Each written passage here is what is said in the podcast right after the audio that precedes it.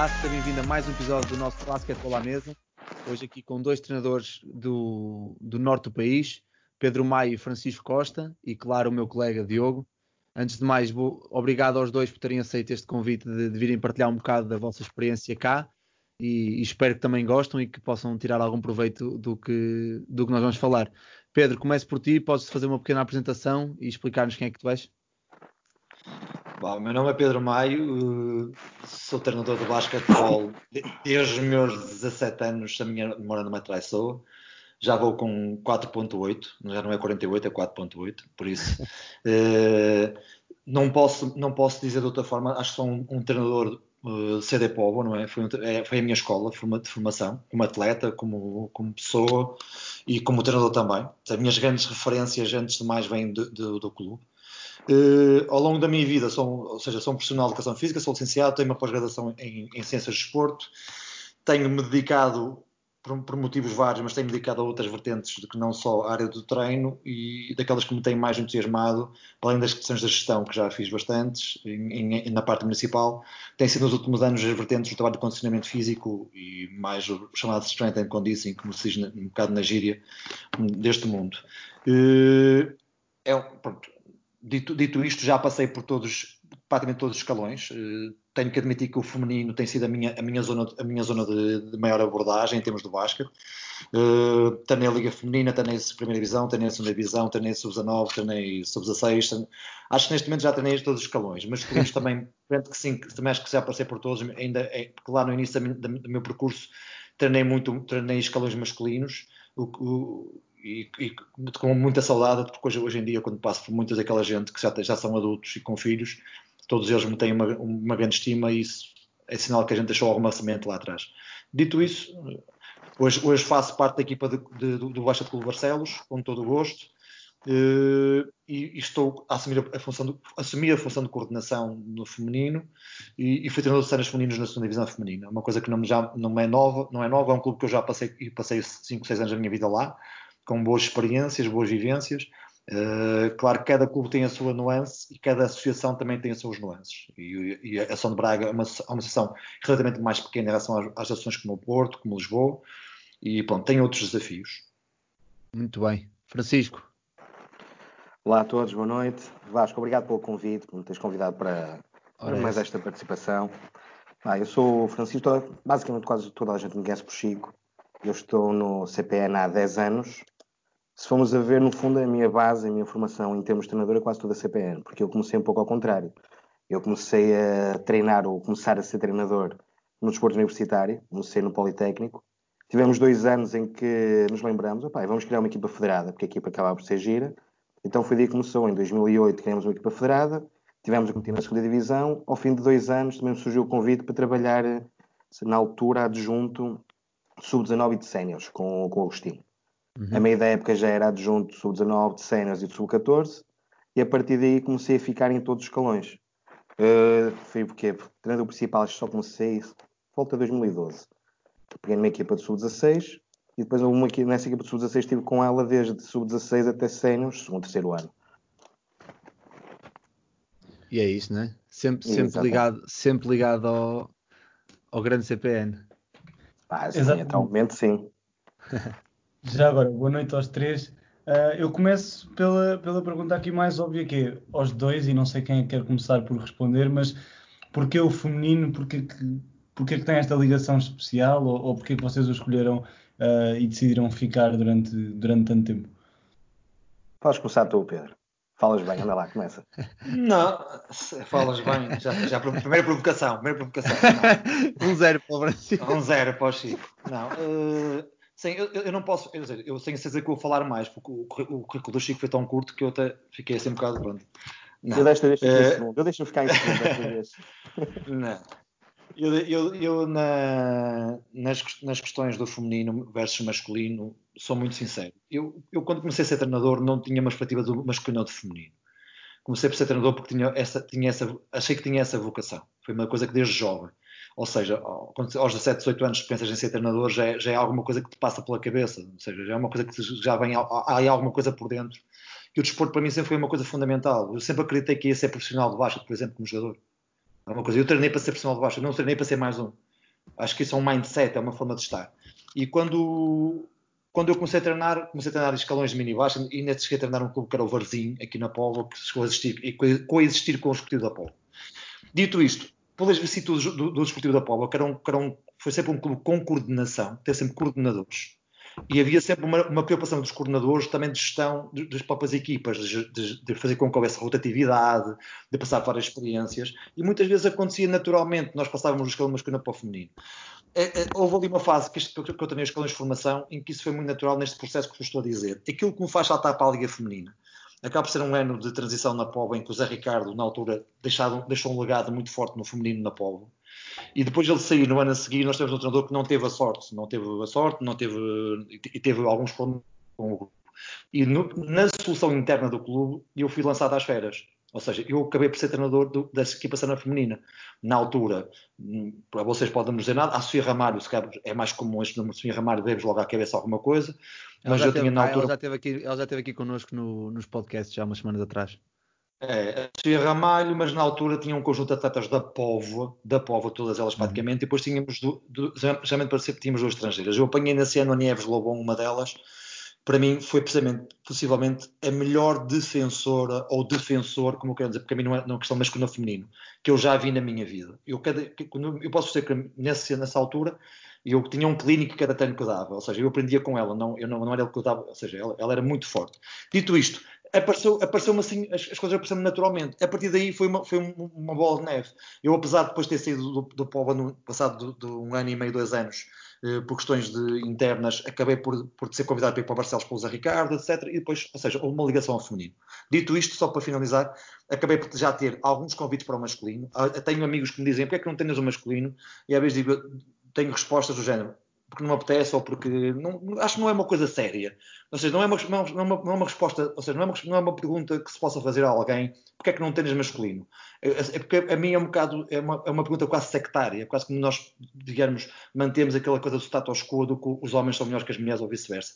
Eu acho que existem coisas mais, mais virtuosas no feminino, existem coisas virtuosas no masculino. Existe um basquete que é geral, depois há um basquete que é mais feminino, um basquete que é mais masculino, mas também de, de, das, das, digamos, das características atléticas dos jogadores, porque eu acho que o Chico está de acordo comigo que do ponto de vista organizacional, do ponto de vista de, termos de aplicação, etc., existem coisas que as mulheres são, são realmente diferentes dos homens e, e dão-nos coisas, se calhar, que os homens não nos dão.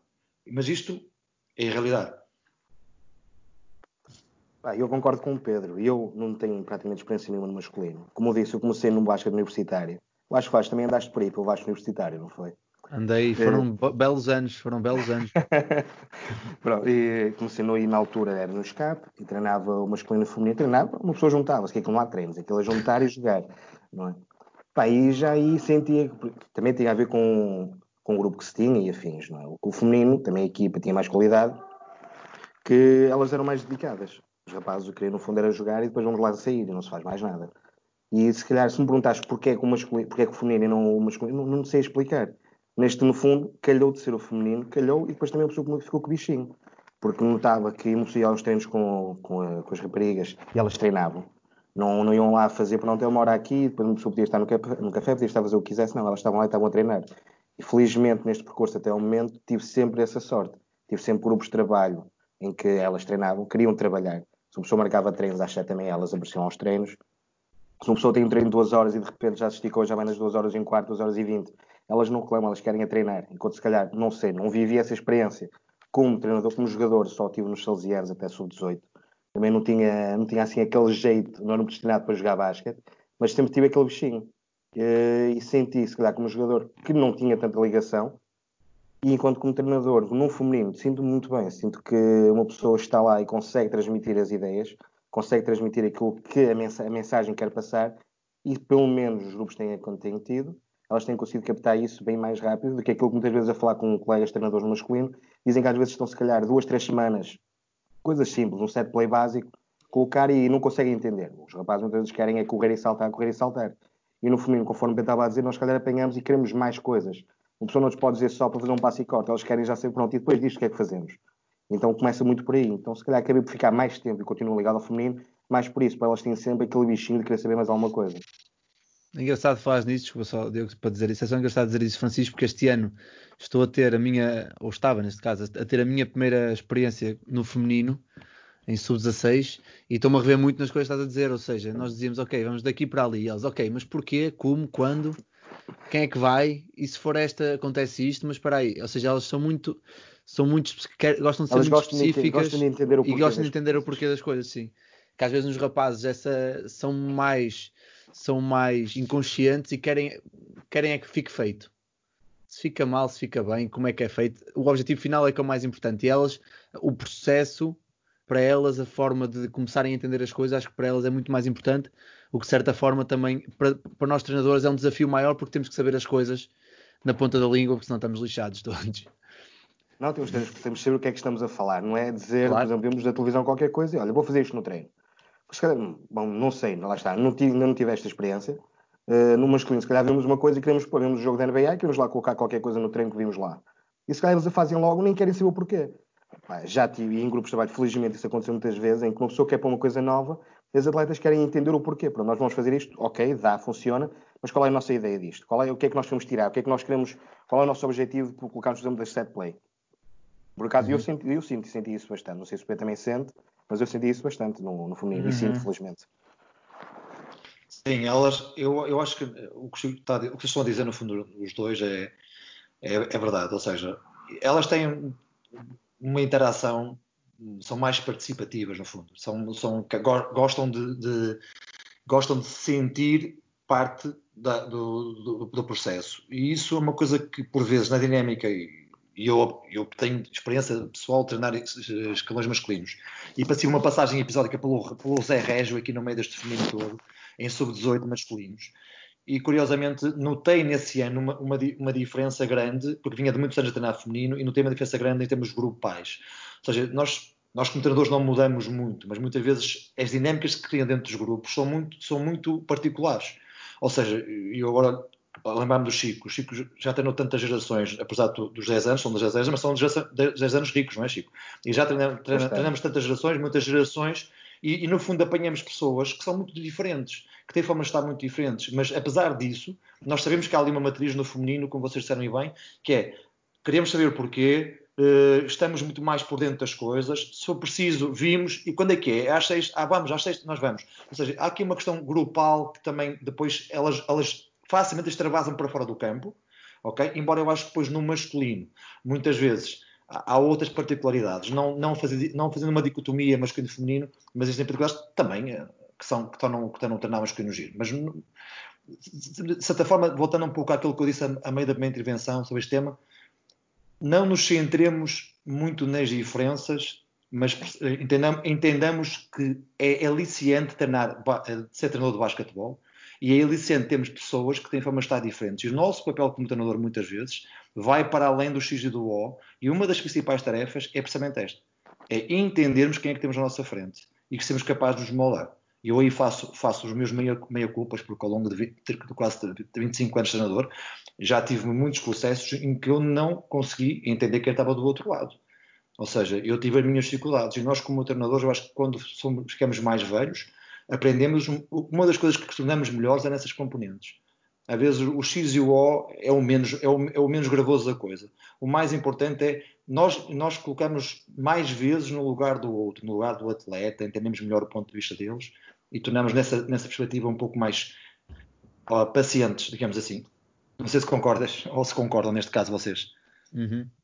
Eu concordo. Está dentro daquilo que estamos a falar. Concordo plenamente. Sim, sim, sim, sim. Sim, e já agora, Pedro, falaste aqui do, das dinâmicas de grupo e ia-vos perguntar, numa situação que nós nunca tivemos um precedente uh, de, de, uma pandemia, mas como é que vocês têm mantido o contacto com as vossas equipas e até mesmo com os vossos treinadores adjuntos, com, no teu caso, Pedro, com os treinadores de, de, que coordenas, como é que tem sido manter esse contacto? É mais fácil do que parecia? Não sei. Olha, uh, eu, não, eu não. Estão-me a ouvir, não está? Sim, sim, sim. sim. sim, sim. Na primeira fase, digamos que eu divido, eu divido isto em duas fases. Houve ali a primeira, a quinzena, a quinzena, digamos que aqui a primeira a quinzena de março, digamos assim. Houve ali uma fase que a minha preocupação não era, não era manter, a, manter a equipa, era que as pessoas estivessem bem e que as pessoas não tivessem a sofrer com nada.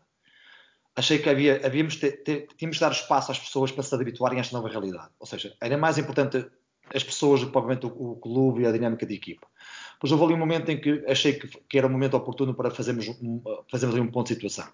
Tive uma preocupação inicial de mandar alguns, alguns trabalhos físicos para ir, para ir fazendo, porque sabia que era uma das, das, das repercussões do, do, do, no fundo do, deste processo, é o destreino, e que elas iam perder, iam perder bastante com isso. Mas depois tentei manter uma coisa básica, que é manter a dinâmica grupal. Isso foi feito através de uma primeira reunião de equipa. Falamos um pouco, conversamos, tivemos também um momento para, para falar, e eu acho que uma das perguntas que eu fiz já nessa altura, isto agora o tempo está a passar muito rápido, foi, foi logo o que é que vocês tiram de positivo disto? Nós tentamos não perder essa, essa nuance. Vai, vão haver coisas positivas dentro deste, deste, desta, deste caos, desta confusão. Quanto aos treinadores, eh, a dinâmica foi mais ou menos parecida, ou seja, manter um primeiro contacto muito informal, eh, saber se a gente está bem e temos, temos começado agora a traçar um plano de ação que já culminou neste domingo com um, um clinic in, in, interno em que eu estive a falar um pouco sobre algumas questões que considero pertinentes, muito transversais, mas que posso-vos dizer que versou muito a questão das, da, do ensino, da, da, relação do ensino-aprendizagem do jogo e, e, que nós temos que nos centrar na dimensão tática e estratégica do jogo, mas em coisas simples, não em coisas extremamente complexas, especialmente quem tem com escalões jovens. E, e chamei a isto a dimensão espaço e tempo do jogo e, e peguei alguns clipes de, de, pegamos em alguns, eu peguei alguns clipes da, da mini da mini Copa Endesa, ou seja, usei um, Espanha como exemplo de como em escalões tão jovens já existe um, um, domínio muito forte das questões espaciais e do tempo do jogo, do ritmo do jogo, etc. Ou seja, nós não podemos ensinar basquete pondo uma bola à frente, dizendo que é laranja e tem uns riscos e que isto é tudo muito bonito. Ou seja, eu, disse, eu usei esta analogia e reforço esta analogia só para vos deixar esta última dica. Que foi, a ideia foi mais ou menos esta: não podemos pôr alguém a conduzir que não saiba o código. Ou seja, como é saber o código? E não, senão vamos pôr a, pôr a bolinha à frente, pomos o carro, o carro, nas mãos da pessoa e a pessoa anda pela esquerda. E é um pouco o que acontece no nosso baixa de formação. Nós ensinamos skills, mas não ensinamos o código. E eles já não todos perdidos dentro do campo. Por isso, em vez de, de, de algumas coisas que sabemos, ou seja, whatever. Aqui já não me quero alongar muito. já, já voltamos a isso seguramente. Francisco, como é que tens feito tu? nós inicialmente, vá, nós, salvo erro, nós começámos todos em tipo de quarentena por volta do dia 10 de março. Nós, no dia anterior, acho que foi uma terça-feira, dia, uma, dia 9, eh, nós estávamos, íamos para o nosso treino e começou toda a gente a comentar que se calhar íamos ter que parar tudo nós tínhamos, temos aquela questão, nós estávamos na Liga, queríamos saber como é que está, porque tem o Malians Dragon na parte decisiva, que eram os últimos dois jogos que definiam muita coisa, teria definido playoff, podia definir descidas, e nós ainda estávamos nessa corda bamba. Então, de início, a Federação só suspendeu foi, forma, foi os jogos de formação e mantinha, mantinha tudo que fosse cenas à porta fechada. Então nós íamos continuar os treinos como, para prepararmos para os jogos sendo à porta fechada. Não é? Uh, isto, o nosso treino seria quinta-feira, quando vimos a treinar, recebemos, recebemos, vimos o comunicado que parava tudo. Então aí a primeira coisa que nós tentamos fazer foi, conjuntamente com o Ricardo, que é o nosso preparador físico, estabelecer um pequeno plano, não para começarem logo de imediato, porque nós estamos a falar do nosso grupo de trabalho era muito jovem. O nosso grupo, nós tínhamos a média de idades na liga que era 19 anos. Por isso, o nosso grupo era praticamente uma equipa de sub-19. Eles tiveram, eles tiveram desde janeiro até março, fizeram mais de 20 jogos. Por isso, é, se calhar para eles o mais importante, em vez de estarmos só a dar carga, era mas elas descansarem e também arejarem um pouco a cabeça, que acho que era bem necessário. Eh, mantivemos sempre o contacto através dos grupos do WhatsApp, que é uma coisa boa. Fomos falando e nas últimas semanas começamos a falar um pouco mais, sempre a partilharmos vídeos e afins. E a semana passada tivemos uma das reuniões que era para começarmos não a treinar, porque isso é uma coisa complicada. E acho que de início vai ser uma coisa muito difícil de conseguir. Nós começamos sim, foi pronto, vamos ver quem é que não tem bola, quem não tem, vamos distribuir isso pelos atletas, pá, vamos tentar fazer coisas diferentes, não é desafios, mas pá, mais treinos técnico individual e afins, caso elas queiram, porque nós estamos a falar no grupo sénior, eh, já não estamos naquela fase em que não, vocês têm e devem fazer, mas também depende muito delas. Para estarem a treinar ou para jogarem no nível que estavam, elas vão estar tinham. E atualmente continuam a querer, tanto mais que, dou exemplo, amanhã, tanto eu como o Diogo, que era o que estava comigo nas séniores, vamos distribuir por elas que faltam, as que precisam de bola, para começarmos quinta, sexta-feira a fazermos vídeos e começámos a fazer também os nossos treinos técnico individual tem sido mais este o contacto que temos tido, acima de tudo, na parte inicial, foi mais a parte de repouso e saber se estavam bem, conforme o Pedro estava a dizer, que não nos interessava a nós estar a dizer, não, não, olha, vamos treinar agora 3, 4 vezes por semana, fazemos 30, 40 minutos de vídeo e estamos todos a assistir. Eu acho que já tivemos uma, uma época tão dura e tão longa nesta, nesta fase, que a parte inicial interessava-nos era mesmo descansar e que ficassem todas bem, que estivessem todas saudáveis. Até o momento está tudo bem, então agora vamos tentar fazer mais alguma coisa. Muito bem. Uh, Pedro, toca aqui um bocadinho no, no tema, no, no, que falaste da Liga da Mini Copa Endesa de, de, Espanha, ou seja, apesar de ser uma realidade diferente e, e como tu bem disseste, uh, uh, tem, tem um desenvolvimento técnico-tático bastante diferente daquilo que, daquilo que nós estamos habituados. Eu ia te perguntar um bocadinho do outro lado da, da moeda, tu que estás no trabalho físico, onde é que consideras primeiro as maiores diferenças e se calhar o que é que nós temos de fazer melhor em Portugal para nestas idades? essa, essa, é uma pergunta que facilmente eu perco aqui uma hora a falar, não é? Já não é, já não é difícil eu falar uma hora, mas eu essa falo, falo uma hora. Só, só fazer aqui uma parte em relação a coisas que o, que o Chico disse. Chico, estás aí, Chico? Ele parou, acho que ele saiu. Eh, eu estava a tentar, eu estava a tentar, eh, ou seja, existem, existem preocupações, voltando um bocadinho aqui agora esta, esta, esta fase, só para rematar, existem preocupações do ponto de vista da técnica, da técnica individual que nós podemos considerar importantes, sendo um jogo, um jogo, de, um jogo de skills também. Eu, eu acho que quando nós vamos sofrer muito é na parte que tem a ver com, com a parte processual do jogo, com, com os hábitos e rotinas de tomar decisão. Ou seja, nós aí estamos, não conseguimos replicar, nem que tenhamos a melhor PlayStation do mundo, nem a melhor aplicação, porque existem aplicações eh, hoje em dia interessantes. Acho que é um meio interessante para treino, mas não vai, não vai ser fácil. Voltando à questão do, agora à questão que me, coloca, que colocaste, Diogo. Ou seja, em Espanha nós temos logo uma premissa. O basquete já está na criança desde os 5 ou 6 anos. Como nós vamos dizer, na criança em Espanha não chuta a bola, agarra a bola. Ou seja, isto é logo uma primeira premissa eh, eu posso dizer que, não, que não, a propósito disso mesmo, eu, na, na, apresentação que fiz no outro dia, eu dizia assim: nós temos que ter, antes da relação de espaço-tempo, nós temos que ter uma boa relação com o nosso corpo. Depois temos que ter uma boa relação com o objeto do jogo, que é a bola. Depois é o espaço, porque sem espaço não percebemos o tempo. Temos também uma dimensão física. E depois vêm as tomadas de decisões. E depois das tomadas, da, tomada, da, tomada, da tomada de decisão, existem outras coisas que são o constrangimento do jogo. Ou seja, para dizer o quê? E respondendo à tua pergunta. Se nós começarmos cedo a estimular os atletas, da minha opinião, não só através do basquete, do ponto de vista transversal, por outro tipo de, de, estratégias, porque existem já evidências que não é só estimulando o, o, o desporto especificamente que nós temos atletas de excelência. Existem estudos retrospectivos que demonstram isso, ou seja, trabalhos foram feitos em atletas de alto rendimento, perguntaram qual foi o percurso deles e percebemos que eles começaram a jogar baixo até aos 15, 16 anos, não foi tão cedo quanto isso. Existe uma, uma, uma, uma, uma premissa e uma coisa que é comum a estes atletas de excelência.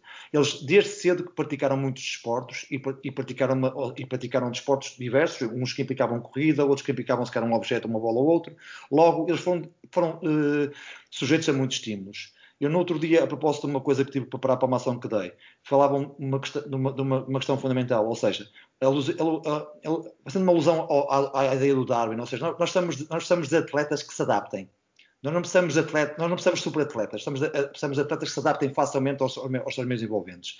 Claro que isso, Diogo, passa também pela componente física. E na componente física não podemos deixar de dizer que, as, que todas as tarefas que têm, que têm a ver com as partes coordenativas nas idades entre os 6 e os 12 anos, porque aí a plasticidade do sistema nervoso central é tremenda. E tudo sejam skills, habilidades, o, o, nosso cérebro está muito predisposto para isso. Logo, nós temos que privilegiar. Ou seja, a força não existe, existe também.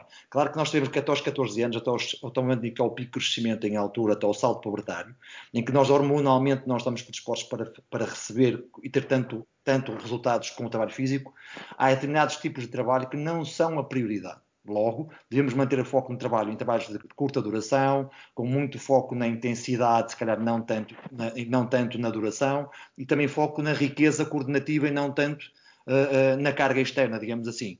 Ok? Não sei se ajudei a responder, mas uh, isso é o fundamental. Posso-vos dizer, porque sou sócio da, da Associação Espanhola de Preparadores Físicos, que há pouco tempo, um, num, num, num web clínico que eles fizeram aqui, na, na, nas redes, eles puseram o, o, o, o chefe dos preparadores físicos da cantera do Real Madrid. Epá, quer dizer, ouçam, eles têm três ou quatro indivíduos a trabalhar o tempo inteiro. Eles têm os miúdos a treinar com GPS e acelerometria, ou seja, eles contam todo tipo de carga que os miúdos fazem em treino a semana toda. Cada, ou, ou seja, estamos a falar de uma realidade totalmente distinta. Por, por, isso, o que é que eu quis colocar? O que é que eu quis colocar quando coloquei a mini Copa Endesa em evidência? Porque eu depois, no final de um clipe que punha, eu punha as, as seleções sub-15 da Lituânia com Israel masculina a jogar. É que tudo depende de como nós abordamos uma série de temas e de quando é começamos a abordar esses temas. Não é urgente a ideia, não, é, não há urgência em eu aos 14 anos já fazer o, o que o Real Madrid faz ou o que o Barcelona faz. Agora, eu tenho que ter um sentido de progressão para onde é que eu quero levar as minhas equipas. E eu tenho dito isto, eu digo sempre a mesma coisa. Não é a complexidade das tarefas numa escala de mini 12 ou mini 14 que faz um bom atleta. É a forma profícua, ou seja, a velocidade com que ele executa, associada a uma excelência na tomada de decisão se vocês disserem que eu tenho um atleta que aos 12 ou 13 anos tem uma excelente tomada de decisão, eu se calhar existem coisas que eu posso ir trabalhando também concomitantemente, ou seja, simultaneamente, que podem ajudar a tornar-me melhor atleta. Ok? Eu falo muito, malta, atenção. Mas, oh Pedro, só, já agora, só aqui uma questão de. Já que estávamos a falar desta parte, e em off tá, estávamos a dizer, e muito bem que este ano foste, foste e és formador da, da Escola Nacional de Basquete, e fizeste uma ação de formação connosco, os estagiários grau 2, e estavas a falar nessa situação do, da cantera do Real Madrid, e eu apontei uma coisa na altura que tu falaste sobre que nas idades mais jovens, os tais padrões de movimento, antes de, de, de serem dominados, que também devíamos trabalhar muito à base da, da coordenação, do equilíbrio, da parte motora.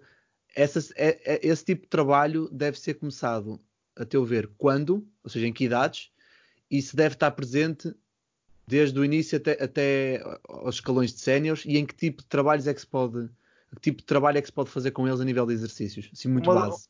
Um dos jargões que nós usamos muito nessa, nesta área de são os chamados contínuos. Ou seja, tu nunca deixas de trabalhar tudo. Tu trabalhas uhum. em, com pesos diferentes. Ok? Eu aqui e o Chico, se nós treinamos séniores, vamos treinar muito mais a estratégia e a tática coletiva. O peso do microciclo semanal é esse. Não quer dizer que ele não trabalhe técnica, integrada num bloco inicial do treino, até na própria, na própria, ativação, do, na própria ativação. Ou seja, isto está subjacente. O que é que eu quero dizer com isto? Eh, se, se, tu, no fundo, a tua pergunta já, já, já tem a resposta em, em, nela mesma contida. Ou seja, nós devemos começar a privilegiar todas as questões que têm a ver com, com, com, a, com, a, com na minha opinião, com questões coordenativas e, numa lógica deste contínuo, com o controle do próprio corpo. Ou seja, se o miúdo não conhece o corpo, não adianta. O que vocês têm, por exemplo, vou dar um exemplo para prático para nós percebermos isto. Nós muitas vezes somos confrontados em escalões de, de sub-12, sub-13 e sub-14, especialmente quando eles começam depois a crescer um bocadinho mais a sério. Em miúdo, uhum. em, em, são, são, muito heterogéneos, os miúdos são muito, são, são muito diferentes uns dos outros.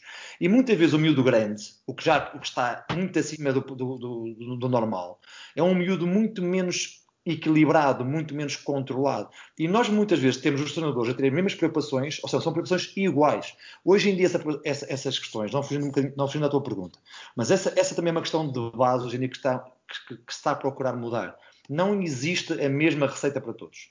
Nós devíamos okay. adaptar, ou seja, nós devíamos partir do indivíduo para, para, para, para, para, para os sistemas de treino, não nos sistemas de treino para o indivíduo. Ora, uma coisa sabemos, se tu não dominas o próprio corpo, tu não podes querer dominar o espaço ou movimentar também no espaço. O miúdo que não domina bem o centro do seu corpo, que não controla o seu corpo, não é, não é capaz, o miúdo que não tem uh, um controle uh, básico dos pés, não vai saber depois fazer um, um trabalho de motricidade mais, mais, com mais velocidade, uh, muito mais rapidamente. Ou seja, a parte coordenativa tem que estar. Tem que estar. E, e porquê? Porque o, o, o basquete é essencialmente coordenativo por mais que nós queiramos, e, é verdade que estão capacidades físico-motoras aqui incluídas, a parte coordenativa, só qual é que está a, a complexidade de eu falar este, a coordenação? É que a coordenação é multifatorial. A coordenação é, é, é, montante, pode depender de quê? Pode depender da força do treino inferior, que eu tenho que ter força nas pernas para mudar de direção, que é uma coisa analítica, mas uhum. também depende do meu scanner visual, de eu ter uma grande visão periférica, de eu identificar sinais do que, do, do que e eu acho que esse é que é, o, digamos, um, um, dos paradigmas que nós temos que mudar no nosso ensino, no, no, no jogo, é como é que nós podemos integrar, mais do que separar coisas, às vezes é integrar. Como é que nós somos capazes de explorar uma série de, de valências e, e, e, não, e não querendo fugir mais, mais vez à pergunta, como é que eu, por exemplo, valorizar questões como a visão periférica e a tomada de decisão? Ou seja, eu tenho que ser, ser capaz. Agora, tudo isto eh, é muito fácil se nós entendemos o tal contínuo. E voltando à história, domínio do corpo, se eu tenho domínio do corpo, tenho força para dominar o meu corpo, logo eu vou ter mais facilidade em relação, em relação com, com, o resto à minha volta. Não sei uhum. se respondi. Sim, sim, sim, era, era para, para também dar uma, uma, uma ideia mais, mais geral, que, que eu sei que depois para ti é difícil, porque entras aqui na, tua, na área que é a tua, que é a, tua profissão, parte de preparação física, sim, e automaticamente e não, começas a esbobinhar sem... E não, é, eu, não, eu não quero trabalhar, a falar muito sobre conceitos, porque às vezes as pessoas não lhes dizem nada. Pois, claro, eu sim, tive, sim, quase, sim. Eu, tive quase, eu, eu tive quase para usar uma analogia uh, outra vez, não é? Nós só podemos conduzir a partir dos 18 anos. Porquê? Porque nós sabemos que o low frontal, que é onde está a maturidade, só se envolve bem a partir dos 19, 20 anos, que é onde ele começa a amadurecer. Logo, a maturidade é aquela decisão de ah, não vou-me atirar da ponta, ah, não vou. ou, seja, ou seja, há uma relação, isto não é por acaso. Logo, também nós, também nós temos que ter a noção, por exemplo, que dar treino físico para jovens não é igual a dar treino físico para adultos. Muitas vezes, o maior, o maior, a maior limitação do treino físico é como é que, que roupagem é que eu dou ao treino físico. Eu não posso chamar um miúdo de, de 10 anos, olha, vais, vais passar uma musculação, pegas na barra do supino e vamos fazer aqui. Não, o miúdo não diz nada. Ou seja, ele não sabe, ele não sabe o porquê, não sabe os cumos, não sabe, não há, ou seja, não há um contexto. Nós temos que este, este, este, este trabalho é um trabalho também de constatação. Já agora que estou a falar e, e aproveitando só para finalizar, esse é o grande trabalho, esse é o grande trabalho dos clubes que, na minha opinião, nós não podemos esquecer e que se calhar é o fundamental e que, por acaso, o, o, o, tal coordenador do Real Madrid disse, agora estou, estou com pena de não estar a citá-lo pelo nome, porque acho que ele merecia, e ele disse uma coisa que é fundamental, que disse, o meu principal papel como preparador físico, como chefe da cantera de preparadores físicos, é educar os atletas. E ele disse assim: é educar. O que eu faço a preparação física representa, se calhar, um quinto daquilo que eu quero que eles tenham cuidado. Porque eu quero que eles tenham cuidado. Eu quero que eles saibam dormir bem. Eu quero que eles saibam comer bem. Eu quero... Vocês vão perceber? Epá, foi uhum. fantástica. Ou seja, existem tipo conceitos que são tremendos e a preocupação muito transversal, muito. E eu acredito muito. Eu acho que atletas de rendimento se fazem, se fazem aos 9, 10 anos, dizendo coisas simples, mas que fiquem, mas que ecoem. Os bons comportamentos, os bons exemplos. Chicão, diz alguma coisa, Chicão. Sem dúvida. Francisco, força. Opa, esta aqui não é nada a minha área, por isso eu deixo falar com os dois. Falar basquete e afins, lidarmos com uma equipa, tudo bem. Parte física, e dá para ver bem, não ligo muito, pessoalmente não ligo muito, e acho importantíssimo para as equipas, tanto mais que nós, nós clube este ano, já começamos a ter preparador físico no clube, para estar a acompanhar todas as equipas. Não é o ideal da maneira como nós queremos, mas acho que é um passo em frente conforme ainda o vi hoje, salvo erro, foi o Francisco Rodas a falar, de que a parte nutricionista, a parte mesmo de psicologia também poderia ser importante, mas com o Pedro temos aqui duas coisas completamente distintas. Temos o nosso mundo e temos os restantes.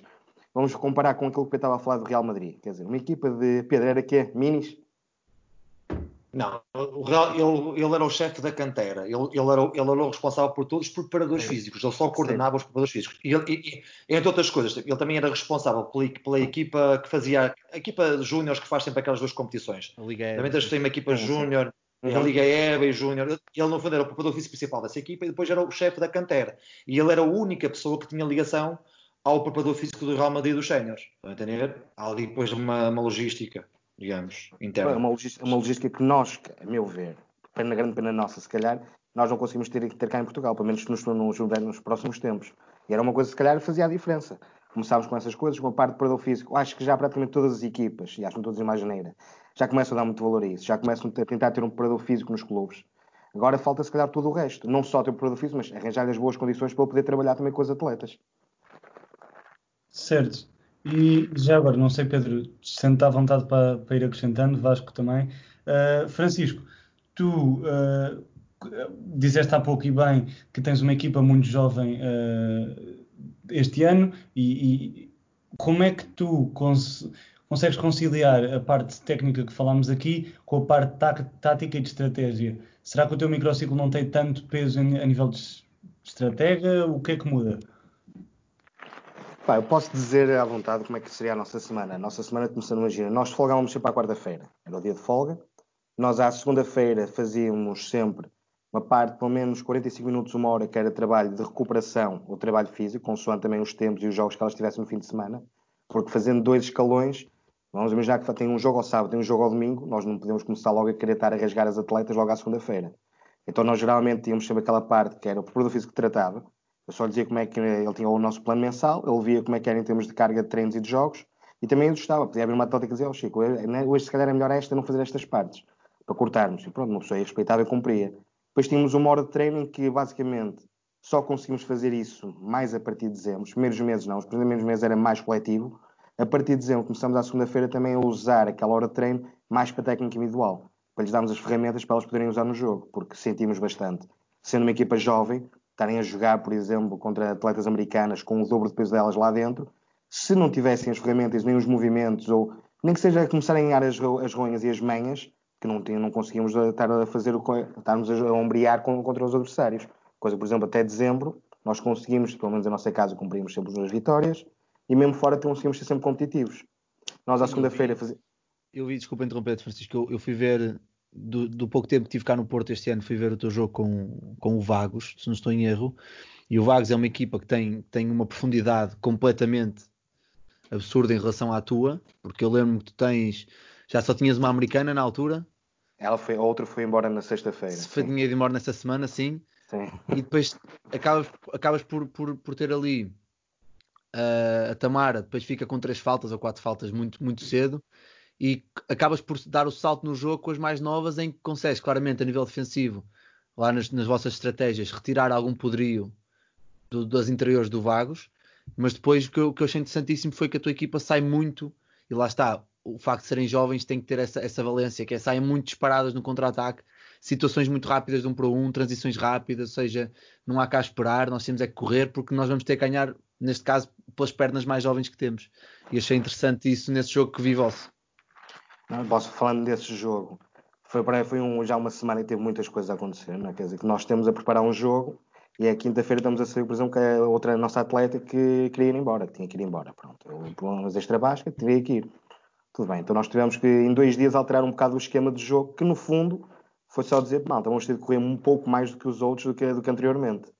Não é? Porque tínhamos uma coisa, tínhamos coisas muito boas, no meu ver. Éramos uma equipa jovem, não digo que toda a gente tem, era visto por toda a gente, mas era um grupo que gostava de trabalhar e não virava a cara à luta.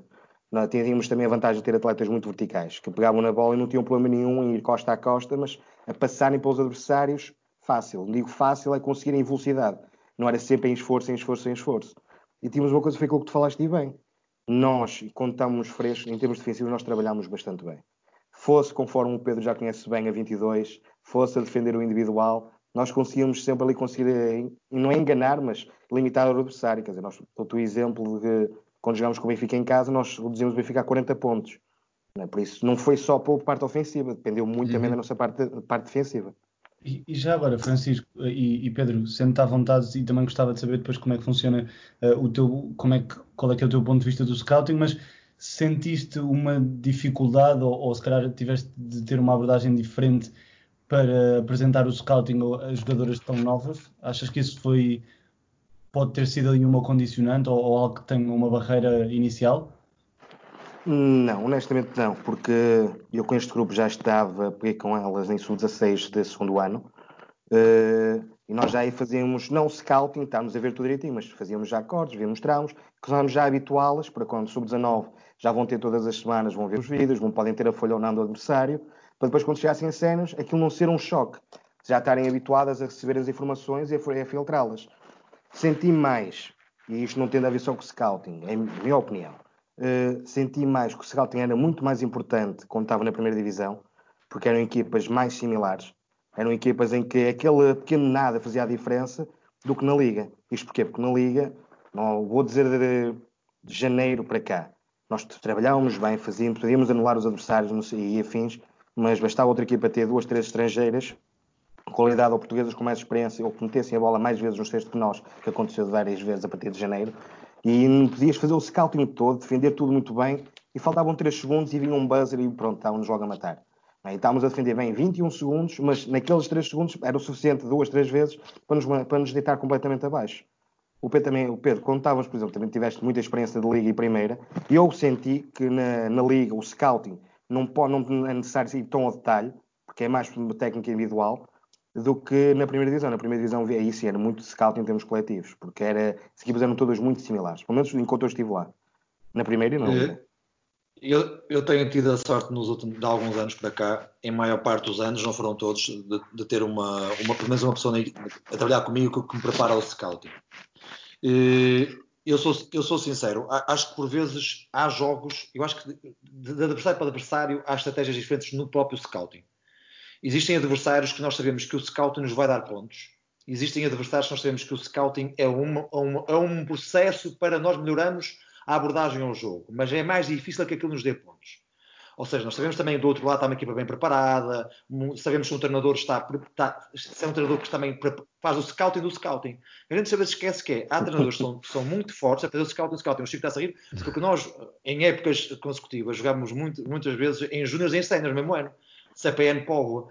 Então, nós sabíamos mais ou menos o que é que cada um de nós, estou a fazer, estou a dizer, falar para os dois agora, Chico, se estiver errado, digo. Nós quase sabíamos o que é que cada um de nós fazia, o que é que gostava de fazer, como é que reagia naqueles ah, momentos. Em alturas até sabíamos o tempo das trocas.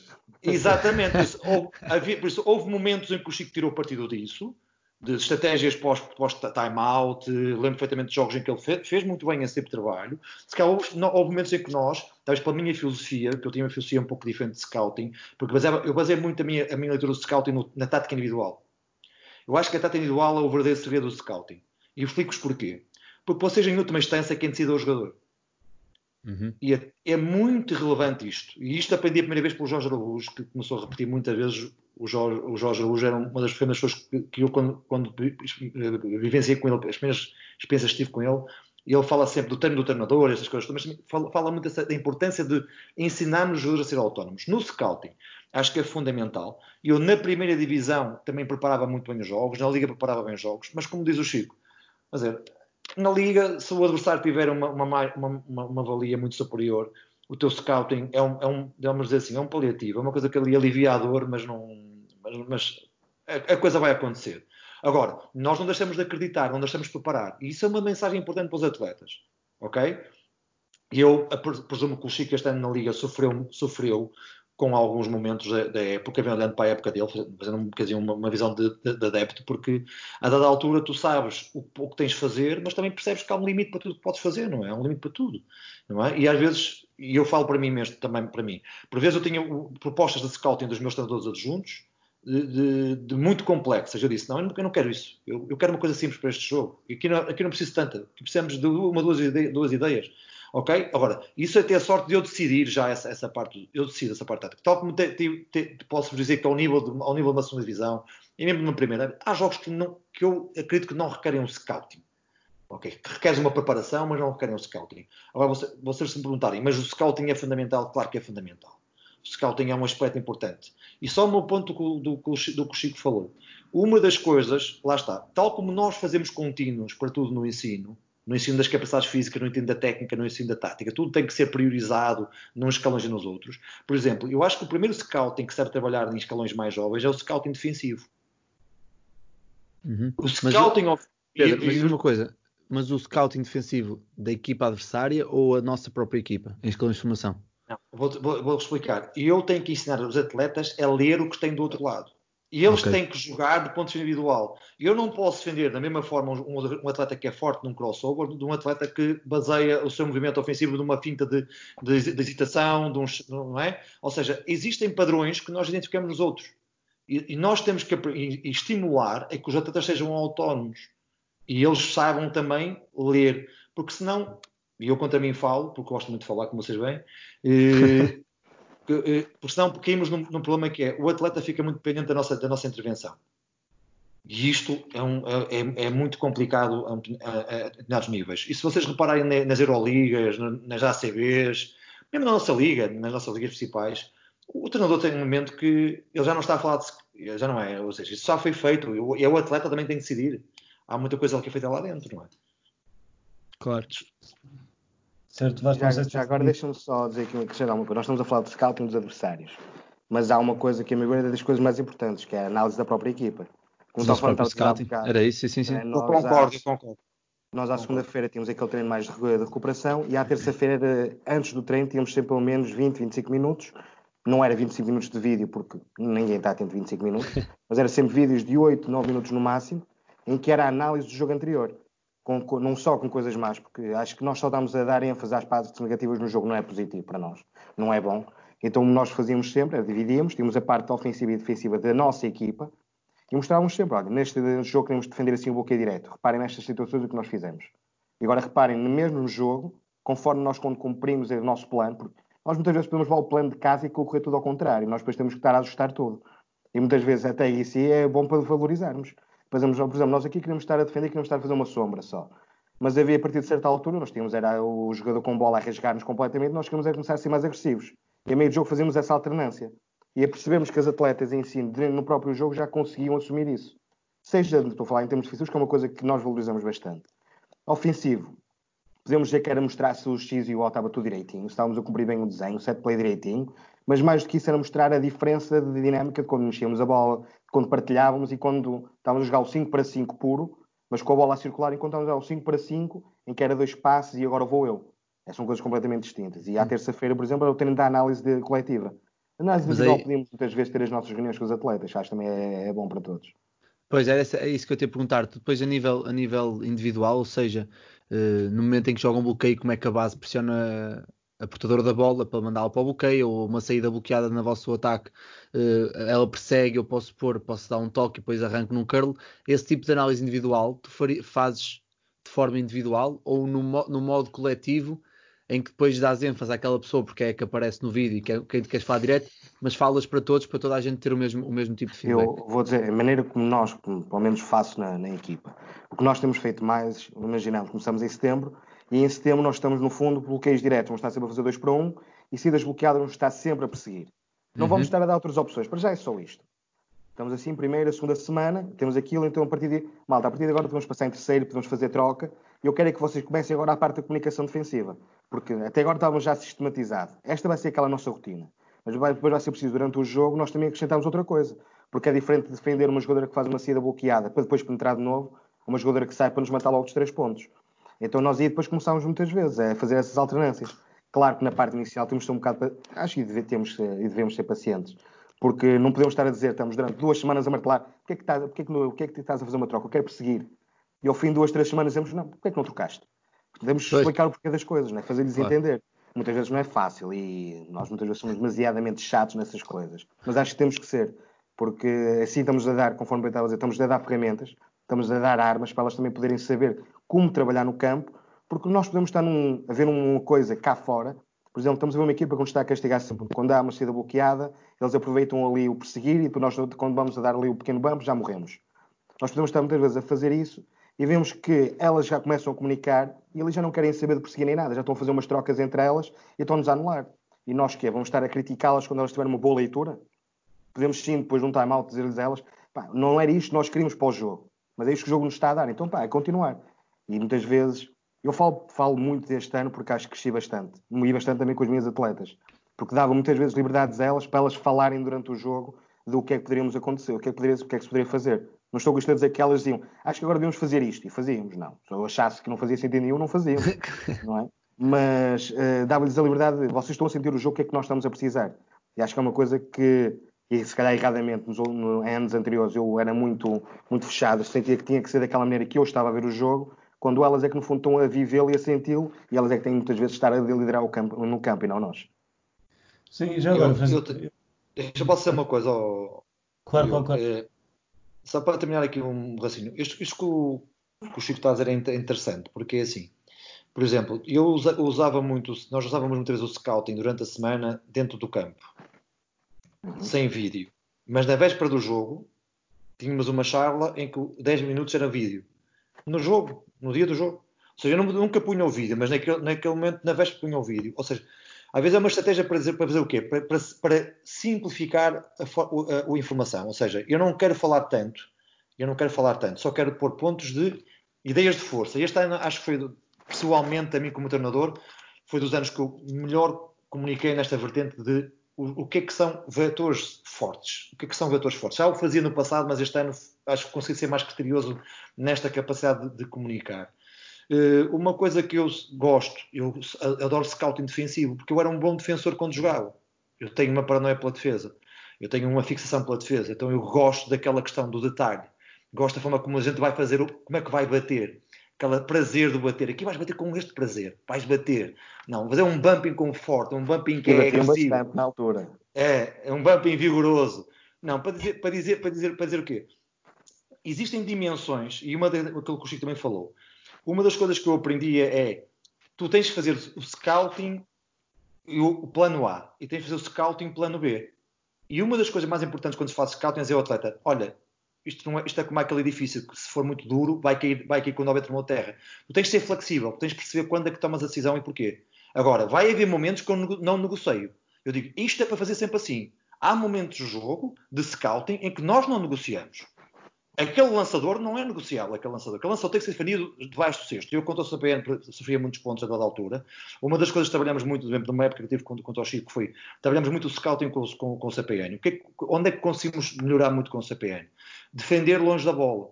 Porque nós só preocupávamos com o lançador quando o lançador saía para receber, para receber o bloqueio. E eu, uma das coisas, lembro-me perfeitamente desse scouting nas catacumbas lá do CDP, naquela arrecadação, que nós punhamos as luzes todas apagadas e punhamos lá as luzinhas só do, do, do PowerPoint e, e eu devo dizer assim, esta ideia-chave que é, elas ganham vantagem na área restritiva. O lançador lança na área restritiva, não lança três pontos, ele lança na área restritiva. Vocês, o Fernandes, vê um grande lançador, um grande lançador ganha a vantagem dentro da área restritiva, não ganha. Vem um, um, um Carroll, eu gosto muito do Real Madrid, é que falo muito do Real Madrid. Vem o Carroll a jogar, o Carroll não ganha a vantagem de, de, de, quando recebe a bola, já ganhou a vantagem. Depois só marca ou falha, já é excelência, porque ele às vezes recebe todo torto e marca, marca. E aquilo é assim. E voltando à questão do, do, do scouting, o scouting em si requer também que nós devemos negociar e depois já há uma coisa importante, que é por isso é que eu falava na questão da cultura do atleta. Eu já tive scout, já tive esse scout, e o Chico também já passou por isso. É que a gente parar, dizer, olha, não estou a trabalhar para ti, estou a trabalhar para a equipa. Não és tu que estás a treinar agora, é a equipa. Isso não faças ao contrário, tu és atacante, nós estamos a treinar a defesa. Ou seja, existe muito esta questão, que é o atleta tem que saber culturalmente, tem que ser cultura do jogo. A cultura do jogo tem, por vezes, num nível mais estratégico, nós temos que ser pacientes. Temos que trabalhar aquilo, temos que passar por aquilo, temos que vivenciar. Porquê? Porque nós sabemos, do ponto de vista processual, isto tudo, depois, na tomada de decisão, facilita, não é? E, e, eu estou por aqui coisas práticas, só porque, porque acho que é interessante que neste diálogo com o Chico nós já muitas vezes conversamos os dois, e, mas nós sabemos muito, muito bem o, o, o quanto nós trabalhamos um contra o outro. Daí eu vos dizer claramente, das pessoas que mais respeito no basquete português é o Chico. Porque das pessoas que mais aprendi a ser melhor treinador foi com ele. Porque os, aqueles que nos dão problemas são os que nos fazem ser melhores. Os que não nos claro. dão problemas. Eu se ganho 30 pontos, o que, é que, que, é que eu estou a fazer? Estou, estou, a aprender o basquete, é muito importante. Esta questão é uma questão importante. Já agora deixa-me tocar numa coisa que eu não fui convidado para não me perguntaram, mas eu vou, eu vou falar. mas, mas, é sério, é, é, é, é assim distinguir o que são treinadores vencedores do que são treinadores formadores. Há treinadores que são formadores e que não são vencedores. Há treinadores que são de sucesso, mas não, não ganham sempre ou não ganham. E há treinadores que têm, ou seja, o perfil do treinador é muito distinto. E nós temos que aprender a viver com isso. Porque neste, nesta perspectiva, nós precisamos também ter na nossa escola de treinadores tutores precisamos ter gente que faça o, o, o, encaminhamento do treinador. Certeza que o Agostinho tem um peso tremendo na formação do, do, do, do Chico, como o Zé Ricardo e o Dimas Pinto tiveram na minha formação como treinadores, e depois mais tarde surgem outras pessoas. Ou seja, nós temos que ter. Só qual é, qual é a questão a nível de formação? É que nós não temos estes tutores sempre presentes. Talvez o Chico aqui, o Agostinho é uma pessoa que está presente, é uma estrutura é um pilar do CPN. Sim, do clube, exatamente. Não é? Está sempre, uhum. o Agostinho está sempre, o Agostinho não está lá, é, é, é, a vida dele, toda a gente sabe que o Agostinho é a vida, né? é o CPN, mas esta figura é importante não nos termos. Ajuda-nos só, que, só que interromper-te um segundo, desculpa, mas esse, esse mentor, não, não, não, os treinadores não o têm porque eles não existem, ou eles não o têm porque custa-lhes serem criticados e serem apontados o dedo e dizer, estás a fazer mal. Eu digo isto porque muita malta da minha idade e do Diogo não tem alguém por quem, ou seja, por quem seguir e liderar, ou seja, um exemplo, assim como tu tens o professor Dimas Pinto, o professor José Ricardo e o, e o, e o Chico tem o, o Agostinho.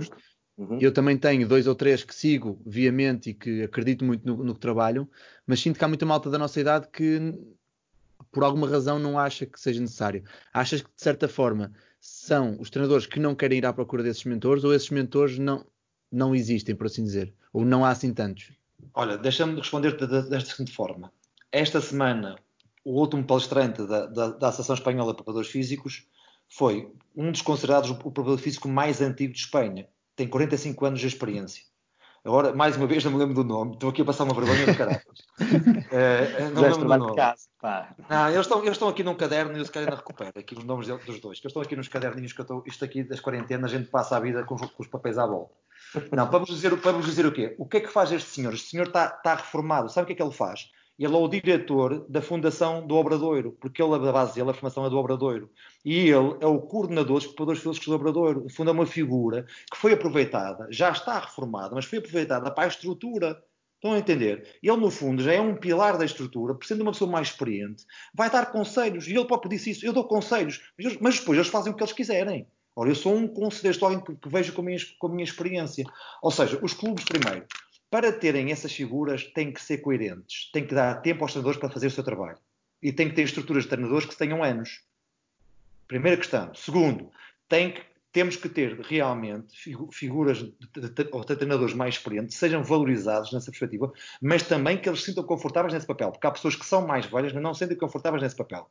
Por último, um fator principal, tem que haver uma dinâmica fundamental de aprendizagem mútua entre, os, entre, o possível tutor e os treinadores mais jovens. Eu aprendo muito com o Zé Costa, com o Pedro Salazar e com todos os treinadores com quem lidei nos últimos anos. Aprendi muito com o Diogo Pinto no, no, no Maia, aprendi muito com outros treinadores, com o Hugo Espanhol no Maia também. Porquê? Porque às vezes estou a ver o treino, estou a ver o treino deles e estou a ver uma particularidade que eu nunca me tinha percebido alguma coisa de liderança, de forma de executar um exercício, como é que ele intervém naquele exercício. Tudo isto é verdade. Agora, nós temos de estar preparados para estar desconfortáveis.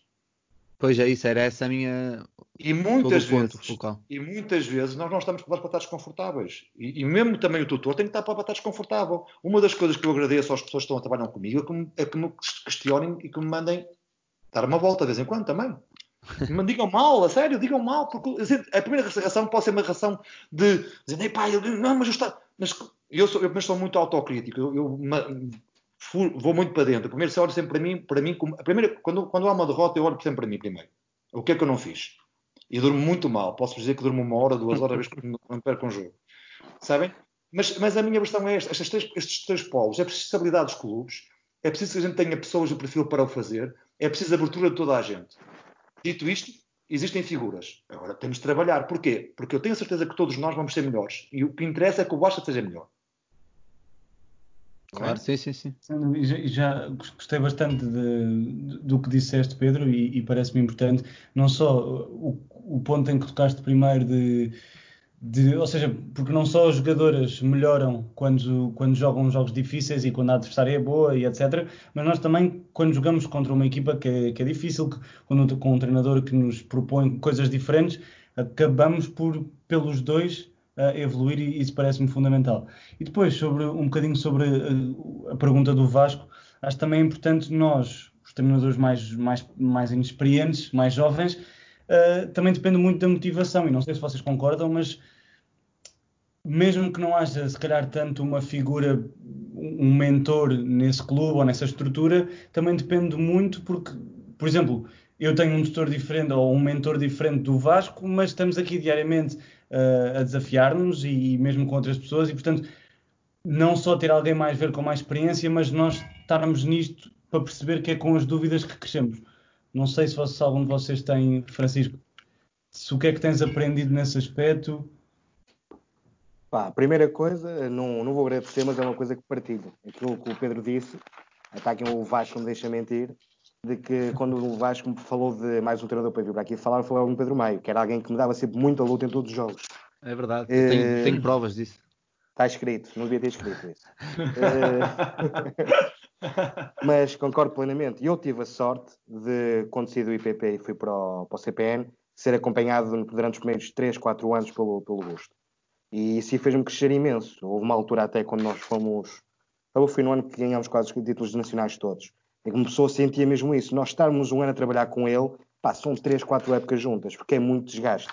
Quando digo é, é ele desgaste, é, muito é, um desgaste, é um desgaste muito positivo, porque não lhe chega. E se não chega a ele, também não chega a nós, que nós não, eu falo por mim. Nós, não, acho que posso falar por todos que passaram no CPN, toda a gente sentiu um pouco isso. Não gostamos de ficar para trás na, na parte da informação que temos de transmitir. Por exemplo, se ele quer trabalhar agora, quer fazer um cross para a esquerda e elas estão a fazer para a direita, não me interessa só que esteja ele a reclamar e elas não estejam a corrigir. Nós queremos também conseguir dar-lhes a dar a elas a para elas fazerem isso. E tive a sorte, um dos jogadores com quem trabalhei trabalho, teve com o Pedro, que era o Diogo Pinto, e é uma pessoa que é excepcional nesse aspecto, em termos de treino e afins, ajuda bastante. Tive o Nuno Silva, que teve com ele nas batalhas com o Pedro, foram quase todos os anos com ele, e uma pessoa que crescia bastante com isso. E sentia bastante isso. Não era só eu a passar a informação, mas também aprendia muito com eles. E acho que, acima de tudo, nós não devemos ir para lá achar devemos sim de vez em quando bater o pé, mas também devemos estar uh, disponíveis para aprender e para ouvir de toda a gente. Por muitas vezes que possamos estar a ouvir e a abanar a cabeça e pensar, pronto, isso é uma das coisas que eu nunca vou querer fazer. Mas já é sim. uma coisa que é positiva, já estamos a tirar ali alguma coisa de pronto, isto já é uma coisa que eu não vou querer e já estive a ver o porquê. Não é? Mas acho que temos sempre para aprender alguma coisa, positiva ou negativa. Sim, concordo. Posso, posso só acrescentar uma coisa ao Diogo, se me importares. E, e, e, depois é assim, depois temos de ter algumas, algumas exatamente dimensões diferentes. Por exemplo, eu tive em clínicas internacionais, também os nacionais, não é? Mas posso-vos dizer que a primeira vez que ouvi o Dr. Messina a falar ao vivo, impressionou-me bastante. O nível de riqueza das intervenções dele são tão grandes. Ele é um, é um, treinador, exemplo, um treinador que intervém num clínico uma hora e a gente fica, parece que não quer que ele acabe, porque parece que ele não está a dar sempre coisas novas. Parece que ele vê um, ele vê um jogo por, uma, por uns olhos diferentes. Outro foi o Aito Garcia Renesas, que já ouviu ao vivo também, que eles consideram em Espanha como o grande mestre em Espanha. Dizem que o Aito é uma, eles consideram o Aito um supra-sumo. Mesmo os preparadores físicos falam do Aito de uma forma diferente. Dizem que ele foi um visionário em muitas coisas, mesmo no papel do preparador físico no, no, no basquete.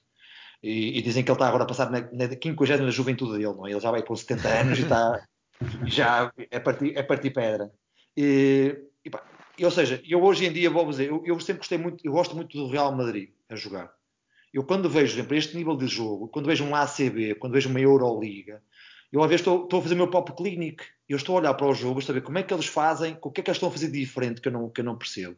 Aliás, nós, ter, nós como treinador já nem conseguimos ver jogos, já não conseguimos ver jogos como adeptos. Pelo menos eu sinto isso, eu não Pronto. consigo ver um jogo Pronto. e não pensar o que é que eles fizeram ali de diferente, dá um bocado, o que é que vão fazer agora. Ou seja, é um bocado por aí e às vezes. Eu, eu, lembro de uma, uma, altura que eu tinha, que tinha a Real Madrid TV e eles passavam muitos jogos do Real Madrid do basquete, de futebol e basquete, e eu aproveitava para ver o basquete, não é óbvio. E eles então passavam e eu pá, adorava, adorava, porque acompanhei 3, 4 anos o Real Madrid nesta fase Lazo e eu, eu gosto do Pepe Lazo.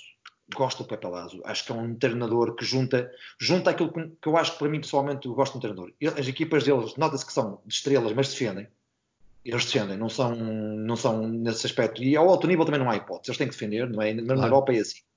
Não é? Depois são equipas que têm uma componente estratégica sempre uh, bem colocada. Depois há coisas que não precisam falar. Ou seja, as coisas que mais me impressionou foi ver o Real vou dizer uma coisa impressionante, mas o Real Madrid joga, entra o Jesse Carroll, Jesse Carroll entra, então vão jogar saídas bloqueadas. É staggered, não precisa dizer nada, o base já sabe, mudou o jogo todo sai o JC Carroll, entra o Rudy Fernandes, já é uma, uma saída bloqueada, mas que é já precedida de um, de um cross-pick, não sei o quê. Já é diferente, porque talvez por causa do peso dos jogadores, também não jogam estratégia a esse nível. Ou seja, tu vês ali, depois jogam, jogam um pick and roll em que do lado, em que querem que o leste seja o defensor do poste, para isolar o lançador, que é um quadro lançador. Pá, coisas de, de assim, este sacana vê. Assim, mas tu vês que a equipa, vês que a equipa pensou, pensou nisto. Eu, eu, eu vou dizer assim, tu consegues ter, é, para que nós temos depois de ter aquela frieza assim, pronto, mas ok, daqui eu só posso aproveitar isto. E isso depois é que é preciso ter uma frieza, não, mas eu daqui só posso aproveitar isto. Porque depois há um nível de exigência, de volume de trabalho que nós não podemos, não podemos chegar lá. Ok? Mas só para vos dizer que os níveis de, de, de, de pessoas que nós seguimos, eu gosto, eu tudo que o Lazo faça, eu vou ouvir o Lazo a falar. Eu sou o Lazo a falar, eu tenho um clínico que ouvi sobre defesa pick and roll, adorei o clínico dele acho que é espetacular, está, está, no YouTube disponível, acho que é daquelas coisas, por exemplo, e hoje em dia uma das coisas, porque leio muito de muita coisa, eu não vou ver tudo de basquete, malta, eu tenho que ser sincero aqui e dizer uma coisa que é verdade, não vou mentir. Já tive uma fase da minha vida em que o meu, o meu, o meu, o meu dormia com as coisas simples de basquetebol. O Jorge Adelino eu dormia. Eu não, preparava um, eu não preparava um treino sem ter o, o Jorge Adelino no livro aberto ao meu lado e eu a ler e a estudar outra vez os fundamentos e começar o fundamento. Eu fiz esse processo nos meus 5, 6 anos de treinador, como comecei. Hoje em dia já não tenho essa forma de estar. O que é que eu faço? Quando quero alguma coisa, tento ser seletivo.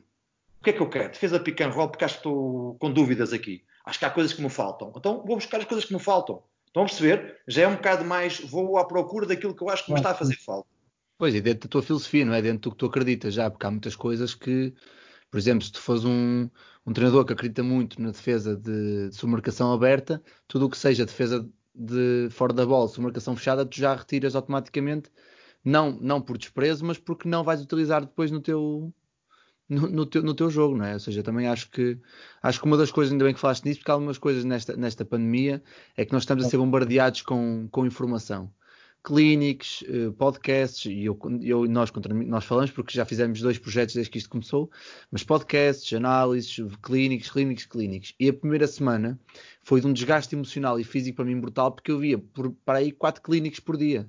Uma coisa ridícula. E depois na segunda semana disse: Não, agora vou, vou ter que escolher. E comecei lá está a ser um bocado mais seletivo no que escolho, dentro das coisas que, que eu acho que, e como disseste muito bem, Pedro, de, do que eu acho que estou a precisar mais agora.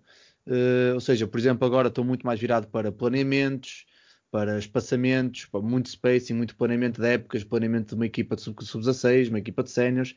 Ou seja, também acho interessante falar nisso porque realmente há tanta coisa hoje em dia a acontecer agora que muitas vezes temos, temos, temos problemas em saber o caminho que seguir.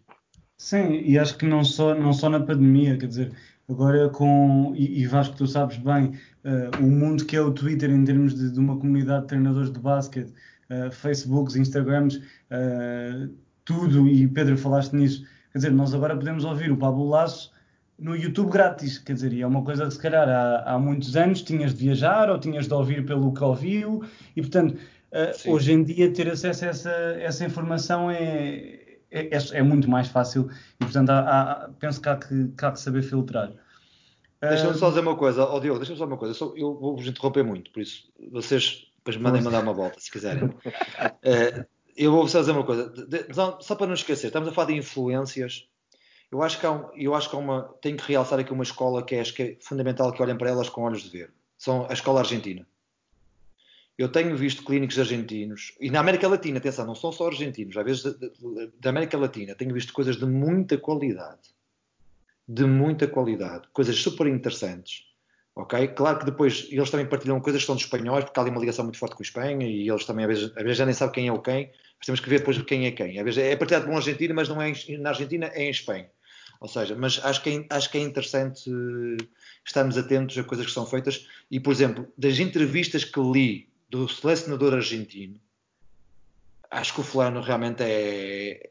Tem que ser. Eles têm, o currículo fala por si, mas ele também é uma pessoa fora de série. Daquelas pessoas que, que a gente acho que fala de, do coach, o coach com letras maiúsculas. Acho que é um coach com letras maiúsculas. É alguém que fala de, sempre com. Não é? Ele há pouco falou sobre a questão do, do escola ir, ir aos Jogos Olímpicos para o ano não ir. E ele, a entrevista é deliciosa. Como é que ele põe isto tudo em perspectiva?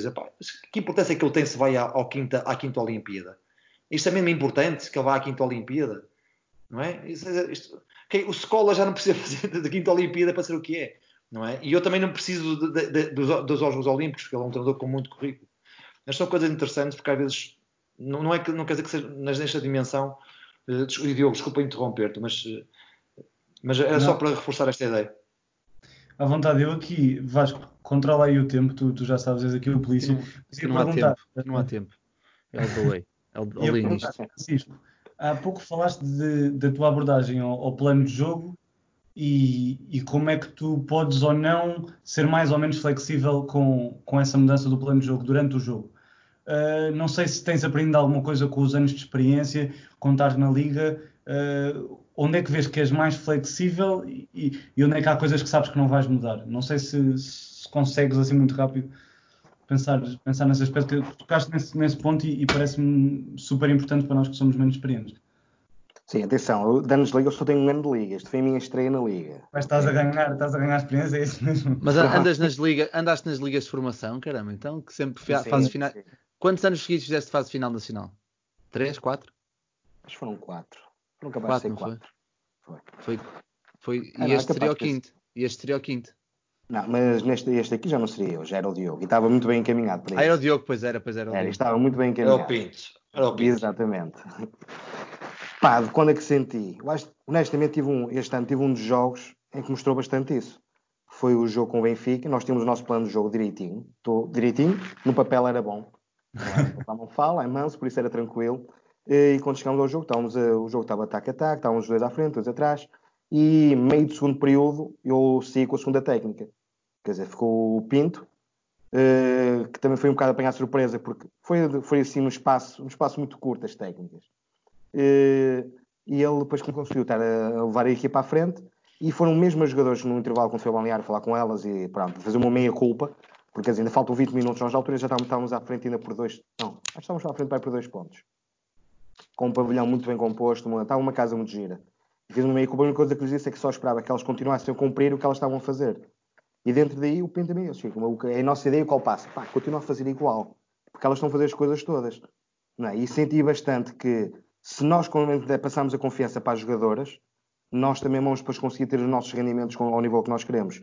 Se nós formos muitas vezes a cortar, vamos falar assim, a cortar um bocado as vasas, a tipo, não, tu, eu agora posso atacar um para um, posso jogar por aqui neste set play, pá, não, aí não teremos vantagem. Uma vez, tudo bem. Duas vezes, três, agora estamos sistematicamente a fazer isso, nós estamos, no fundo, a castrar as jogadoras, a tirar-lhes aquilo que elas têm de bom. Agora, pode haver, conforme Ben estava a dizer e bem, há alturas num jogo, por exemplo, está um jogo que nós sabemos que naquela altura outra equipa vai fazer de determinada maneira, e nós não, nós aqui queremos fazer assim. Ai, mas assim, não, não vai haver um se. Independentemente do que a outra equipa faça, nós vamos defender assim. Ou nós vamos atacar assim. Não, é? eu acho que tudo depende também com o momento do jogo. Uma das coisas que acho que temos, e acho que aí tem acontecido bastante, falando por nós este ano, o facto de as deixarmos elas tomar as iniciativas tornou o nosso basquete muito mais diluído, tornou o nosso jogo muito mais rápido. Pá, e a meu ver, tornou um jogo mais atrativo para se ver. Mas, e uma, uma pergunta, desculpa interromper-te, mas ou seja, eu acredito que no jogo uh, ela dar mais liberdades às jogadoras é. parte de algum processo no treino. É porque lhes dás mais liberdade em treino? Como é que qual é que foi mais ou menos assim a, Pá, posso, a... posso, sim, posso dar um bocado este exemplo. Imagina, nós estamos a fazer parte, parte final do treino, no meio de um treino, independentemente, quando fazes o teu 5 para 5, pode haver alturas em que tu dizes que quer estar só a jogar desta maneira. Ou então viras, pronto, nós vamos jogar em 7 plays, damos 3, 3 4 opções.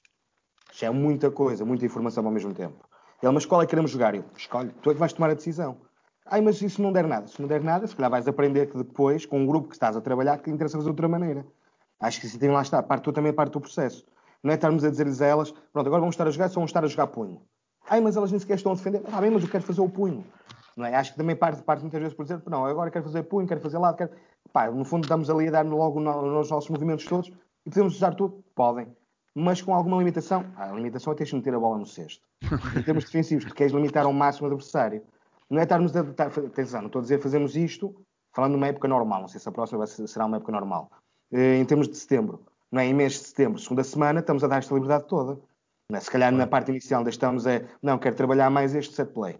E agora pronto, na terceira, quarta semana quero trabalhar estas três coisas. Se calhar com a, trabalhando desta maneira, quando, e falo daquilo que nós sentimos, quando chegamos a novembro, dezembro, nós já conseguimos trabalhar muito bem nesse aspecto. Havia alturas que podíamos fazer altas alternâncias. Uh, imagina, quando marcávamos sexto, quando fazia a bola, a bola mudava de lado, ao segundo, terceiro passe. Uh, isto, falando mais de defesa, que é uma coisa que eu acho que, do meu ponto de vista, então, quando nós não temos argumentos tão fortes e tão válidos como os adversários, nós podemos equilibrar muitos jogos através das nossas alternâncias. Eu lembro, por exemplo, deste ano tivemos um jogo que foi com a Quinta dos Lomos, em nossa casa, não vou falar em termos de orçamento, porque isso é uma coisa que não vale a pena comparar, mas em termos de, de experiência, outra equipa muito, tem muito mais maturidade que a nossa, e foi um jogo que que ficou por 5, 6 pontos, em que nós, à nossa maneira, conseguimos estar sempre a discutir o jogo. E isso partia também daquilo que uma pessoa fazia nos treinos, de lhes dar as liberdades. Não, nós temos essas alternâncias e agora vamos lendo. Ah, e dos bloqueios, este bloqueio direto com aquela. Pronto, vamos imaginar, por exemplo, eles tinham lá o que era a Mia Lloyd, a número 1. Um. Eh, ela jogava sempre 1 um ou 0, acho que era o 0. Ela, ela, fez um jogo contra nós em que fez 6 em 6 lançamento. Quer dizer, tudo que ela lançava, ela marcava. Claro que a partir de certa altura uma pessoa já estava a dizer, nesta jogadora nós não queremos dar espaço. Mas e se, não, nós não vamos dar espaço. Agora tu podes fazer de todas as maneiras. Podes estar a perseguir, podes estar a fazer troca. Agora, aquilo que eu quero é que tu comuniques. Isso só vai acontecer se tu nos próprios treinos dares a liberdade para elas errarem, porque é necessário nós errarmos bastante nos treinos. Não podemos estar à espera, contra mim falo, porque ao primeiro erro todo me está-me logo a saltar a tampa. Que estamos à espera de no primeiro treino já estamos a fazer, por exemplo, estamos a dar uma maneira diferente de defender o bloqueio direto. E já no primeiro treino já queremos que elas façam logo tudo direito.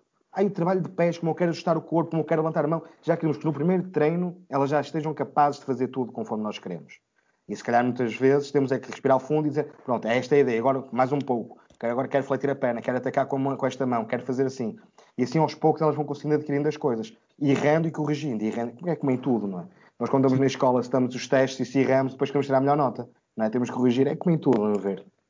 Claro, obrigado Francisco, perfeito. Não sei, Pedro, se, se, se, nos puderes também contar um bocadinho como é que, como é que vai a tua preparação do, do plano de jogo e incluir nisso uh, uma pergunta sobre os descontos de tempo. Que é, nota-se que és uma pessoa de, de querer saber os porquês e já falámos disto. Como é que como é que defines os tempos de mortos? Os tempos mortos, falas com os teus adjunos, depois como é que defines aquilo que queres dizer? Olha, vou, vou ser sincero, eu, eu tenho uma característica em mim é que também tenho um sangue muito rápido aqui nas galras. eu sou do norte sou, é assim, a malta do é, norte é assim. É da, é eu, norte, é eu, ou seja, eu, eu, eu sou a minha família toda da faixa de Gaza, que é as Caxinas, aqui em Gold Coast. Há uma parte de mim que é visceral. E essa, par, e essa parte visceral é que eu tenho tentado com os anos aprender a controlar. Eu estou a ser sincero com vocês, ou seja, nós temos sempre uma, uma componente de nós, ou temos muitas componentes de nós, e essa foi a que eu tenho andado sempre a tentar trabalhar, e é aquela que no meu treino, no meu autotreino, tem sido aquela que tem merecido mais foco. E dito isso, este ano, por investimento pessoal nessa, nessa, nessa, nessa perspectiva, cons consegui finalmente, acho que na parte de, dos descontos de tempo, tornar-me um bocadinho mais metódico. Ou seja, nunca passar de três temas, nunca. Agora vou dizer assim, nunca não existe, não é? Quase sempre. Havia, havia os descontos de tempo em que te sai logo assim, brrr. mas atenção, agora dizer assim, opa, mas vocês agora coloquem-se um bocadinho, vejam, vejam o Instagram da ACB, que estão onde estava lá os jogos. Sim, sim, que eles fazem a, eles aquelas charlas. Aquela char, e aquilo é delicioso. Ou seja, vocês lembram-se lembram do, do. Vou voltar ao Pepe, o Pepe Lázaro a chegar à beira do americano e agarrá-lo pela camisola e, e, dizer, e apontar assim o dedo. Pá, é, é, há coisas que nós, nós também, treinadores, sabemos que naquele contexto acontecem coisas, mas que nós, quando saímos daquele pavilhão, aquilo já não é assim, já não é. É aquele contexto, é o treinador de atleta. Mas para não fugir à, à tua pergunta, é estou mais metódico, foco em duas, três coisas que que estejam a correr menos, menos bem e muitas vezes os, não preciso dizer nada aos meus adjuntos, eles vêm falar comigo antes de eu descontempo. Por vezes sou eu que tomo a iniciativa de falar com eles, se eles acham que há alguma coisa que devo, que devo acrescentar. Está bem? E, e, por vezes, até chego a. ia, ia dizer uma coisa, ouço deles um, um feedback e chego, e chego à conclusão que o que eu ia dizer já não faz sentido. É mais importante dizer o que ele me está a dizer, porque ele está-me a apontar uma coisa que eu não tinha visto. Percebem? E isto é uma, é uma riqueza. Eu tenho de dizer muito bem. O Zé Costa foi, é colega ali do curso do. Uh, meu colega Vasco. de quarto, foi meu colega de quarto na colhã, um grande es, amigo. Essas intimidades eu não quero saber, pronto. Mas, uh, mas da, da, parte, da parte que me toca, pronto, foi, foi, é uma pessoa com quem estou a trabalhar há, há um ano, eh, é uma pessoa com que, que aprendi a conhecer. O Pedro Salazar, que, que o Chico conhece bem, eh, já é uma pessoa diferente, tenho muito, muita, muita relação. Ou seja, são pessoas que me trouxeram de forma coisas diferentes. No, no Pedro, já trabalha comigo há muitos anos, quando o conheci a primeira vez, disse: Esta pessoa é que eu preciso. Diz-me o que pensa, diz-me sempre a verdade, nunca, nunca me engana, nunca diz coisas para me agradar Uh, uh, diz coisas desagradáveis de vez em quando, acredita em mim. Ele tem um ar, parece que não faz mal a uma mosca. Uh, é metódico, em muitas coisas ele é mesmo, mesmo, mesmo metódico. Depois tem uma faceta, é muito bom com números, gosta de ler os números, gosta de estudar os números, o que é uma característica também que eu, que eu aprendi a valorizar. Ou seja, eu não procuro números adjuntos o meu perfil, eu procuro um perfil complementar. Coisas diferentes. Coisas diferentes. Não é? Assim eu não sei ser, se assim é assim é. Pronto. Não é, claramente, claramente. Deixa-me só, só responder um bocadinho, Diogo, só para dizer uma coisa. Dentro, dentro disto, eu sou uma pessoa, por exemplo, eu gosto da arte das coisas. Quando eu planeio, por exemplo, uma semana de treino, eu por vezes chego a uma semana de treino, eu até tenho uma semana de treino tipo, como o Chico falou, à terça-feira se calhar é muito mais virada para a condição física, mas para questões de prevenção de lesões, pronto, coisas que eu também já estou mais, faço eu o planeamento, que sinto-me confortável. Mas, muitas vezes, já me aconteceu ter um plano de treino de uma, hora e meia e eu mudar 80% do plano de treino. Ou seja, eu acho que há uma arte, há uma intuição que nós não podemos deixar sair. Há uma intuição, é por ali que eu sei que devia seguir. Porque, porque naquele momento, ou porque o aspecto, o aspecto, mental da equipa precisa, ou porque alguma coisa me diz. Agora, isto não quer dizer que isto é uma ciência e que, e que, e que eu defendo isto. Não é questão de defender isto. É questão de vos dizer que, na realidade, eu já fiz isto e faço isto de vez em quando, que é uma, é uma, é uma coisa que eu faço. Agora, grosso modo, eh, tento tento ao máximo ter uma ideia. Eu sigo uma ideia há muitos anos que é esta. No início da semana eu trato das coisas do campo todo. No final da semana eu trato das coisas do meio campo. Ou seja, eu li uma vez uma, uma, uma charla que eu acho que foi do Sus Mateo sobre o scouting e o Sus Mateo já foi, bom, já foi bom, Pedro, já soubeste o nome. Esta. Mas agora, agora que falas os nomes, é, os dois nomes que eu me esqueci, que eu já tenho aqui, na, já fui buscá-los. Fui procurá-los. Dei-te tempo, dei-te tempo. O, o, do Real Madrid, o do Real Madrid é o Carlos, o Carlos Sosa e o do, o do Obrador, o Papinho Casal. Pronto, fazer aqui a, a, a ressalva. Uh, mas essa, essa puxada do José Mateu fez-me fez lembrar um documento na altura, que eu ainda o tenho, que, que é, eu quando programo um microciclo, eu tento sempre programar do campo todo para o meio campo. Ok? E depois ajuda-me também a gerir do ponto de vista do microciclo da, condição, da parte da condição física. Ok? Agora vocês dizem, isto como é que depois é. Não, é o tal contínuo. Eu posso ter mais campo todo, mas tenho que ter coisas do meio campo. Vocês devem perceber e entendem. Pronto, para dizer, para dizer o quê? Uh, houve épocas em que eu levei isto sempre mais fielmente. Já este ano no Barcelos já mudei muito. Tive que mudar muito. Porque às vezes é por causa das condições de treino. Treinava com os Susanovos, a coitada das Susanovos não tinham espaços e eu tinha que já ver ceder meia hora de treino. Nós vivemos às vezes em realidades que não são as ideais. E isto é depois é aquelas questões que é viver a realidade. Isto é como dizer, até no físico. Não é o que eu gosto, é o que eu posso fazer. Muito diferente. Não é o que eu gosto, é o que eu posso fazer. E na parte técnico-tática também às vezes é a mesma coisa. Não é o que eu gosto, é o que eu posso fazer. Entendem? E, e, e na parte dos microciclos às vezes era, era, era, um pouco assim, ok? também tem a ver, com, tem a ver com, com, essas nuances. Eu, por exemplo, folgava à segunda e à quarta porque queria treinar ao sábado. Porquê? Como tinha gente que trabalhava e tinha problemas com horários de trabalho laborais, eu preferia treinar ao sábado porque sabia que ninguém me faltava ao treino. Entre aspas. Estão a entender? Era uma estratégia minha borrei os jogos para o domingo, não é? Por isso, se, mas o clube por ele, eu treinava três vezes por semana, não havia problema. E eu aqui forcei o quarto treino, eu queria treinar a quarta vez. Estão a entender? Por isso, às vezes é uma questão de princípio, de, de forma, da tua forma de estar, não é? O que é que tu queres? Agora, como é óbvio, uh, tu tens, num grupo de trabalho, tens gente que se lida melhor com umas coisas, e gente que lida melhor com outras. Uh, eu acredito piamente em quê? Já agora para uma nuance que o Chico falou agora, se eu puder meter aqui um bocado no, no, de, de, conversa sobre aquilo que o Chico disse há pouco, sobre a questão da, da, das equipas serem maduras ou mais maduras, menos maduras. Eu acho que se tocou aqui num ponto fundamental, que é até que ponto nós podemos ser o veículo para que eles cresçam. Ou seja, o meu resultado é importante, desportivo, mas só é importante se continuar a haver ganhos dos dois lados tem que haver ganhos dos dois lados. Os atletas têm que identificar que ganham com a minha postura. Porque senão, acontece como já aconteceu a mim e aconteceu a, a muitos treinadores, e vai acontecer há atletas que não querem continuar connosco.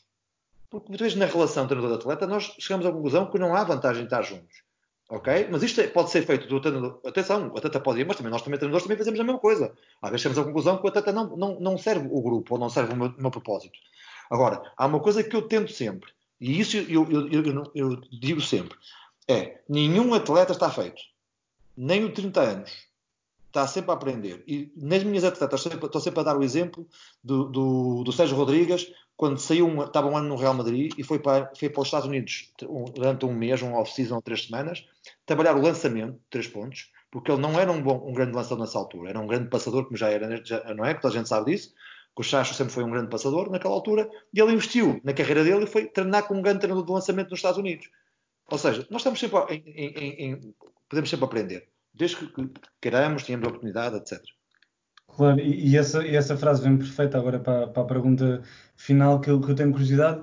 Uma das primeiras coisas que falámos foi que, apesar de ser uma situação terrível esta da pandemia e termos de estar fechados em casa, infelizmente é a realidade, que, haviam, que há coisas positivas o que é que vocês, a nível pessoal, ah, têm tirado positivo desta situação? Não sei, quem quiser começar. Opa, posso começar eu. Uh, vou falar um pouco, como é, nível pessoal, falo mesmo de mim, claro. Uh, eu, para além de treinador, também sou trabalho no escritório de contabilidade. E como deves imaginar, nesta altura, é uma altura muito complicada. Porque toda a gente quer saber como é que é conta os apoios, toda a gente quer toda a informação, toda a gente quer o não pagar, seja IVA, seja IRS, se for a receber é outra coisa. Mas o não pagar, quer toda a gente trabalhar isso, então nesta altura foi um bocado, foi um bocado confuso. Acabou por ser um pouco bom, entre aspas, não é? Nós termos um pouco este tempo em casa para podermos estar a trabalhar ao nosso tempo, ao nosso ritmo. Acho que acima de tudo deu-nos para acalmarmos, para pararmos com aquela azáfama do dia a dia, porque acaba por ser, nós somos todos animais de rotinas. Nós temos aquela rotina, temos aquela, aquela monotonia que sabemos que vai ser assim, vai ser aquele horário, vai ser aquilo tudo. E nós, assim, primeiro, acho que, falando de novo por mim, dá-nos para conseguirmos termos nós os nossos horários e ajustarmos de novo, corrigirmos algumas coisas que poderíamos ter, que antes achássemos que não estávamos tão bem, dava para despertar também para aquilo que nós gostamos mesmo, porque vamos dar um, vamos imaginar que eu digo que gosto de basquete. mas que durante dois meses não vejo nada de baixa, não quero saber nada, não quer dizer que eu não gosto, quer dizer como se calhar não tenho tanta paixão, tanto gosto, como, como tento passar cá para fora. E se calhar dá para muita gente ressentir, tem atletas como nós, treinadores, como toda a gente está ligada à modalidade, sentir se realmente quer alguma coisa com modalidade ou não. Quando digo querer, é o dedicar-se 100%. Deixa-me deixa só interromper-te aí. É engraçado porque eu acabo por dizer isto todos os episódios, porque acabo por chegar sempre isto à baila. Mas eu, eu sinto muito, muito vivamente que esta fase vai ser muito make it or break it para muita gente, inclusive é treinadores. Mesmo disso estás a falar de pá, agora não me importa estar uma semana sem me chatear, duas semanas sem me chatear com o basquete, para não sinto falta. E é isto que as pessoas se calhar metem a mão à cabeça, ok, se calhar eu não sou tão apaixonado pelo desporto ou pelo, ou pelo, pelo, pelo treino como eu achava que era. Percebes? Era mais para isso. Desculpa, era só para, para acrescentar isso, desculpa. Não, atenção, depois também vamos ter aquilo que estás a dizer do, do continuar ou não, também pode acontecer muitas vezes por outro aspecto, que é o aspecto financeiro, que vamos ser francos, e tendo das reuniões que uma pessoa tem tido na Liga e afins, é uma coisa que pode ser muito complicada na próxima época. É uma coisa que, vamos, ser, vamos pensar assim, se formos a ver a maior fonte de receita dos clubes atualmente, não sendo as mensalidades, são muitas vezes os apoios camarários, coisas que podem muitas vezes serem reduzidos. E se se reduz aos apoios, vai-se reduzir aos pagamentos a, a tudo, né? seja de treinador, seja de espaços de treino, e depois uma pessoa vai ter que estar a moldar-se de novo às coisas. Não é? Eu, felizmente ou não, nós no CPN temos um pavilhão próprio. Isso para nós pode ser logo uma, uma mais-valia em termos de resto. Mas temos noção de que pode ser tudo muito complicado para toda a gente. Mesmo para nós, uma pessoa começa a pensar nos custos que uma liga tem, pensa naquilo que pode não ter agora de fontes de receita ou não. Porque não estou a ver numa pessoa ir agora falar com um patrocinador e dizer: Olha, eu vou precisar de X ou está disponível nesta altura. Eu nem tenho dinheiro para pagar os meus funcionários. Não é? Por isso vai ser uma coisa muito complicada nos próximos tempos. Mas mais uma vez, dá para separarmos aquilo que nós realmente gostamos e dá para sentirmos isso. Toda a gente, claro que nos primeiros dias não digo que não, toda a gente gostou foi do sofá. Toda a gente gostou de ter ali pá, duas, três horinhas de descanso ah, e claro, não se chatear com nada, não pensar em nada e tudo bem. Mas ao fim de dois, três dias já queremos eh, mais alguma coisa. E essa é mais alguma coisa que muitas vezes despertou aquilo que nós gostamos mesmo. Eu continuo a querer ver jogos, continuo a querer ouvir as coisas, palestras, clínicas, mesmo os podcasts que continuo a ouvir. Às vezes não tanto porque tenho um cliente ou outro a chatear porque quer saber alguma coisa, mas acho que mantém no mesmo bichinho. Acima de tudo, acho que foi isso. Muito bem, Pedro. Ah. Muito... Eu, eu acho. Eu, eu, acabei por não perceber, Chico. Se, eu posso fazer uma pergunta, Chico? Eu Podes, não claro. percebi se, se tu, se tu uh, no fundo, estás a dizer que neste momento demonstraste que o afastamento do Basta foi bom para ti. Se tiveste mais, mais tempo e não quiseste saber tanto do Basta. Desculpa, eu fiquei com essa dúvida. Sim. Não, o, nos primeiros tempos, os primeiros 3, 4 dias, sou do mais franco possível. Tive ali uma altura em que basquete era uma hora por dia, se tanto, que era para até falar com os atletas, ver isso tudo. Ao fim de 3, 4 dias já começou, começou a sentir outra vez aquilo de pá, preciso outra vez, já estou a precisar de ver um treino, de ver um. pá, nem que seja ver os treinos que a pessoa gravava, quando, por exemplo, estava na formação de início, deixa-me ver o treino que é que nós fazemos aqui. Estamos a ver um jogo, estamos a ver um plano, estamos a ver as coisas das outras épocas. Pá, posso dizer que desde que começou uh, quarentena que já tem os dossiês todos direitinhos, todas as épocas, revistos e revistos e revistos.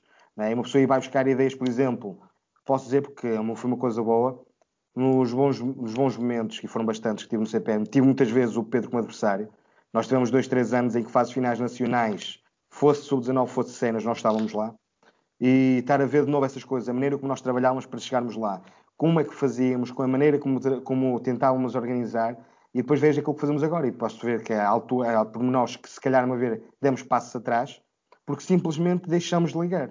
Então às vezes é importante isto, também estarmos a ver coisas antigas, estar a ver aquela revisãozinha, com o Fontão Pedro estava a dizer, os cadernos, a pessoa vai ver as coisinhas para trás, se calhar já não faço isto há tanto tempo e era uma coisa gira. Não é? Continua, okay. continua a sentir bastante a falta de basquete, bastante mesmo. Deixa-me, eu, eu, eu respondo a esta pergunta em quatro dimensões. Primeiro, a família, a família foi um espaço que eu. Pá, eu, eu, eu tenho que, aqui tenho que ser sincero. Isto, esta questão da família mexe um bocado comigo porque eu tenho uma filha de 4 anos. E a minha vida era acordar-me às 6 e meia da manhã para, dar um, para, para, treinar uma atleta que é olímpica de natação, que tem às 7 menos um quarto da manhã, e chegar a casa às 11 da noite um treino, e tinha dias que não havia acordado. Ser incrível, eu vivo na mesma casa, mas não estava com ela, não privava com ela. Como vocês devem imaginar, para ela, para ela mais que ninguém. Ela não tem muita noção do, do, do que se passa totalmente, mas tem sido uma, tem sido uma alegria. Para mim, pessoalmente, É uma oportunidade, não é, ou seja, não é um problema, é uma oportunidade. Na outra dimensão do estudo, talvez por uma questão de, neste momento da minha vida, eu não poder viver totalmente de uma dimensão da minha vida, ou seja, a dimensão do basquete, a dimensão da preparação física, eu tenho que, que, que investir. Tenho investido muito no, no, mundo da preparação física em ir buscar coisas que eu estava a precisar de ter tempo para ler e estudar. E, simultaneamente, tenho trabalhado num projeto que é para o basquete e somente para a preparação física. Ou seja, eu, juntamente com o Luís Catarino, estamos a preparar um documento que, à partida, acho que vai sair brevemente sobre algumas recomendações para, para o retorno, digamos assim. Está já praticamente a ser ultimado os detalhes. Já estamos há três semanas, uma coisa que parecia uma coisa fácil de fazer, estamos há três, há três semanas a trabalhar sobre ele. E, mas tem sido, ou seja, no fundo foi juntar os dois mundos, juntar os dois mundos, o basquete e a preparação física, e pronto, e, e tem sido uma coisa interessante. Dito isto, o meu ritmo de vida, como vocês todos sabem perceber, é um ritmo de vida que ficou mais pausado. E eu, apesar de tudo, estou a dar treinos a partir de casa. Elas, com as minhas atletas, faço dois treinos com elas. Faço o mesmo treino, ou seja, eu não dou o treino só, eu faço o treino com elas. Eu lá, fazemos um treino em conjunto eu também faço os exercícios. E, e tenho, tenho também dado, dado, treinos a clientes por, por, por, vídeo. Estou muito fit. Tenho andado aqui a, a treinar que nem, que nem um. não é? Estou muito fit. E pronto. E para vos dizer o quê? Para vos dizer que é, o, que muda, o que, o que, está a mudar, acho que vai mudar para muita gente, são, é uma palavra chamada prioridades. Esta palavra é a palavra que nos, que nos define neste, a partir deste momento. Ou seja, nós temos que de, definir o que, é que são as nossas prioridades. E as nossas prioridades, muitas vezes, são mais básicas do que parece. Ok? Há muitas coisas que nós pensamos que são prioridades e não são. São apenas zonas de conforto e coisas que nós, que nós achamos que são prioridades. Uh, saúde e família é uma coisa fundamental Uh, e por último, não posso deixar de ter aqui uma nota uh, jocosa, que é, opá, da cintura para cima posso-me vestir formalmente, da cintura para baixo ninguém sabe. é uma das vantagens desta quarentena. por isso, por isso, e já agora, porque tenho que terminar assim, porque não o fiz no início, quero agradecer uh, Vasco e Diogo pelo convite. Uh, e claro, é um prazer Uh, é um prazer conhecer-vos melhor ainda do que já vos conhecia, ou no caso do Diogo que não conhecia, do que começar a conhecer. Uhum. E no caso, no, caso, no caso do Chico, acho que há, há complicidades que já não se vão perder. Somos cúmplices para a vida, como muitos treinadores não, muitos não percebem isso. Passam a ser cúmplices, não, não são inimigos, nem são arquinimigos. São cúmplices. Por isso é que nós, quando, quando nos encontramos, damos umas gargalhadas, rimos, choramos, porque às vezes é assim mesmo. É estas partes mais engraçadas que nos fazem Digamos, fazer, dá, dá um sentido às coisas. Porque uh, uh, não existe, há uma dimensão que é, não, não estou, e aqui não estou a falar da parte profissional, mas eu acho que mesmo em treinadores profissionais, se vocês puderem um abrado ao bico com o Pepe lá sentado a uma mesa de um bar, a beber uma cerveja, eles vão rir e vão chorar e vão se lembrar de coisas inacreditáveis histórias. E isto é uma vida de histórias. Para não me alongar, das coisas mais deliciosas que tenho vivido nos últimos momentos, nos últimos tempos, nos últimos anos, foi curiosamente, foi curiosamente uma coisa que este ano não, não, não, vai, não está, para, está para não acontecer, que são, as, que são as, as, as, festas do basquetebol. E lá embaixo, o que é que aconteceu? Desde que fui convidado para lá como diretor de campo, comecei a conviver com treinadores mais velhos, alguns deles que eu não conhecia. E posso-vos dizer que a grande, a grande parte das festas foi ouvir histórias de basquete que vocês são deliciosas, são, são inacreditáveis e são mesmo, fazem-nos pensar, porque já vivemos sob circunstâncias até mais difíceis em, algumas coisas, não é? E, e, as coisas funcionavam e haviam, e haviam um sentido. Ok, obrigado. Para reforçar esta também, obrigado a todos. Não, obrigado, obrigado nós por teres aceito o convite, não é? Obviamente. Isto sem, sem os convidados não anda para a frente, não é? Porque ouvir sempre o Diogo e a mim todas as semanas torna-se depois torna-se fatídico. Francisco, já agora aproveita, aproveita a onda do, do Pedro e que tens algumas palavras para, para despedir, para depois fecharmos aqui o episódio, que parecendo que não, já vai quase numa hora e quarenta de conversa e isto passa muito rápido. Não, pá, eu já agradeci de início, porque acho que é uma, conforme tinha dito a ti, Vasco, a semana passada primeiro era completamente impossível. Esta uhum. semana já consegui ter um bocadinho mais de folga. Uma hora e quarenta é mais justificável, porque tu deixas muita corda ao Pedro. E se tu dás muita corda ao Pedro, dá nisso. As coisas andam, andam e andam. Não, mas olha, acho que foi bom. Acho que se falou de muitas coisas que nós gostamos. Acima de tudo falou-se de basquete. falou-se das dinâmicas, falou-se, conforme Pedro disse ainda agora e muito bem, as vivências. Porque nós podemos estar a jogar e Deus quer que para o ano, daqui a dois anos, estejamos outra vez de um, de um, do, lado do, um de um lado do campo e outro do outro. E naqueles, naqueles 40 minutos esquece, é querer desfazer o outro completamente. Mas acaba, já vem aquela asneirada, já vem aquilo, aquele convívio, aquelas conversas, pá, que no fundo é aquilo que fica.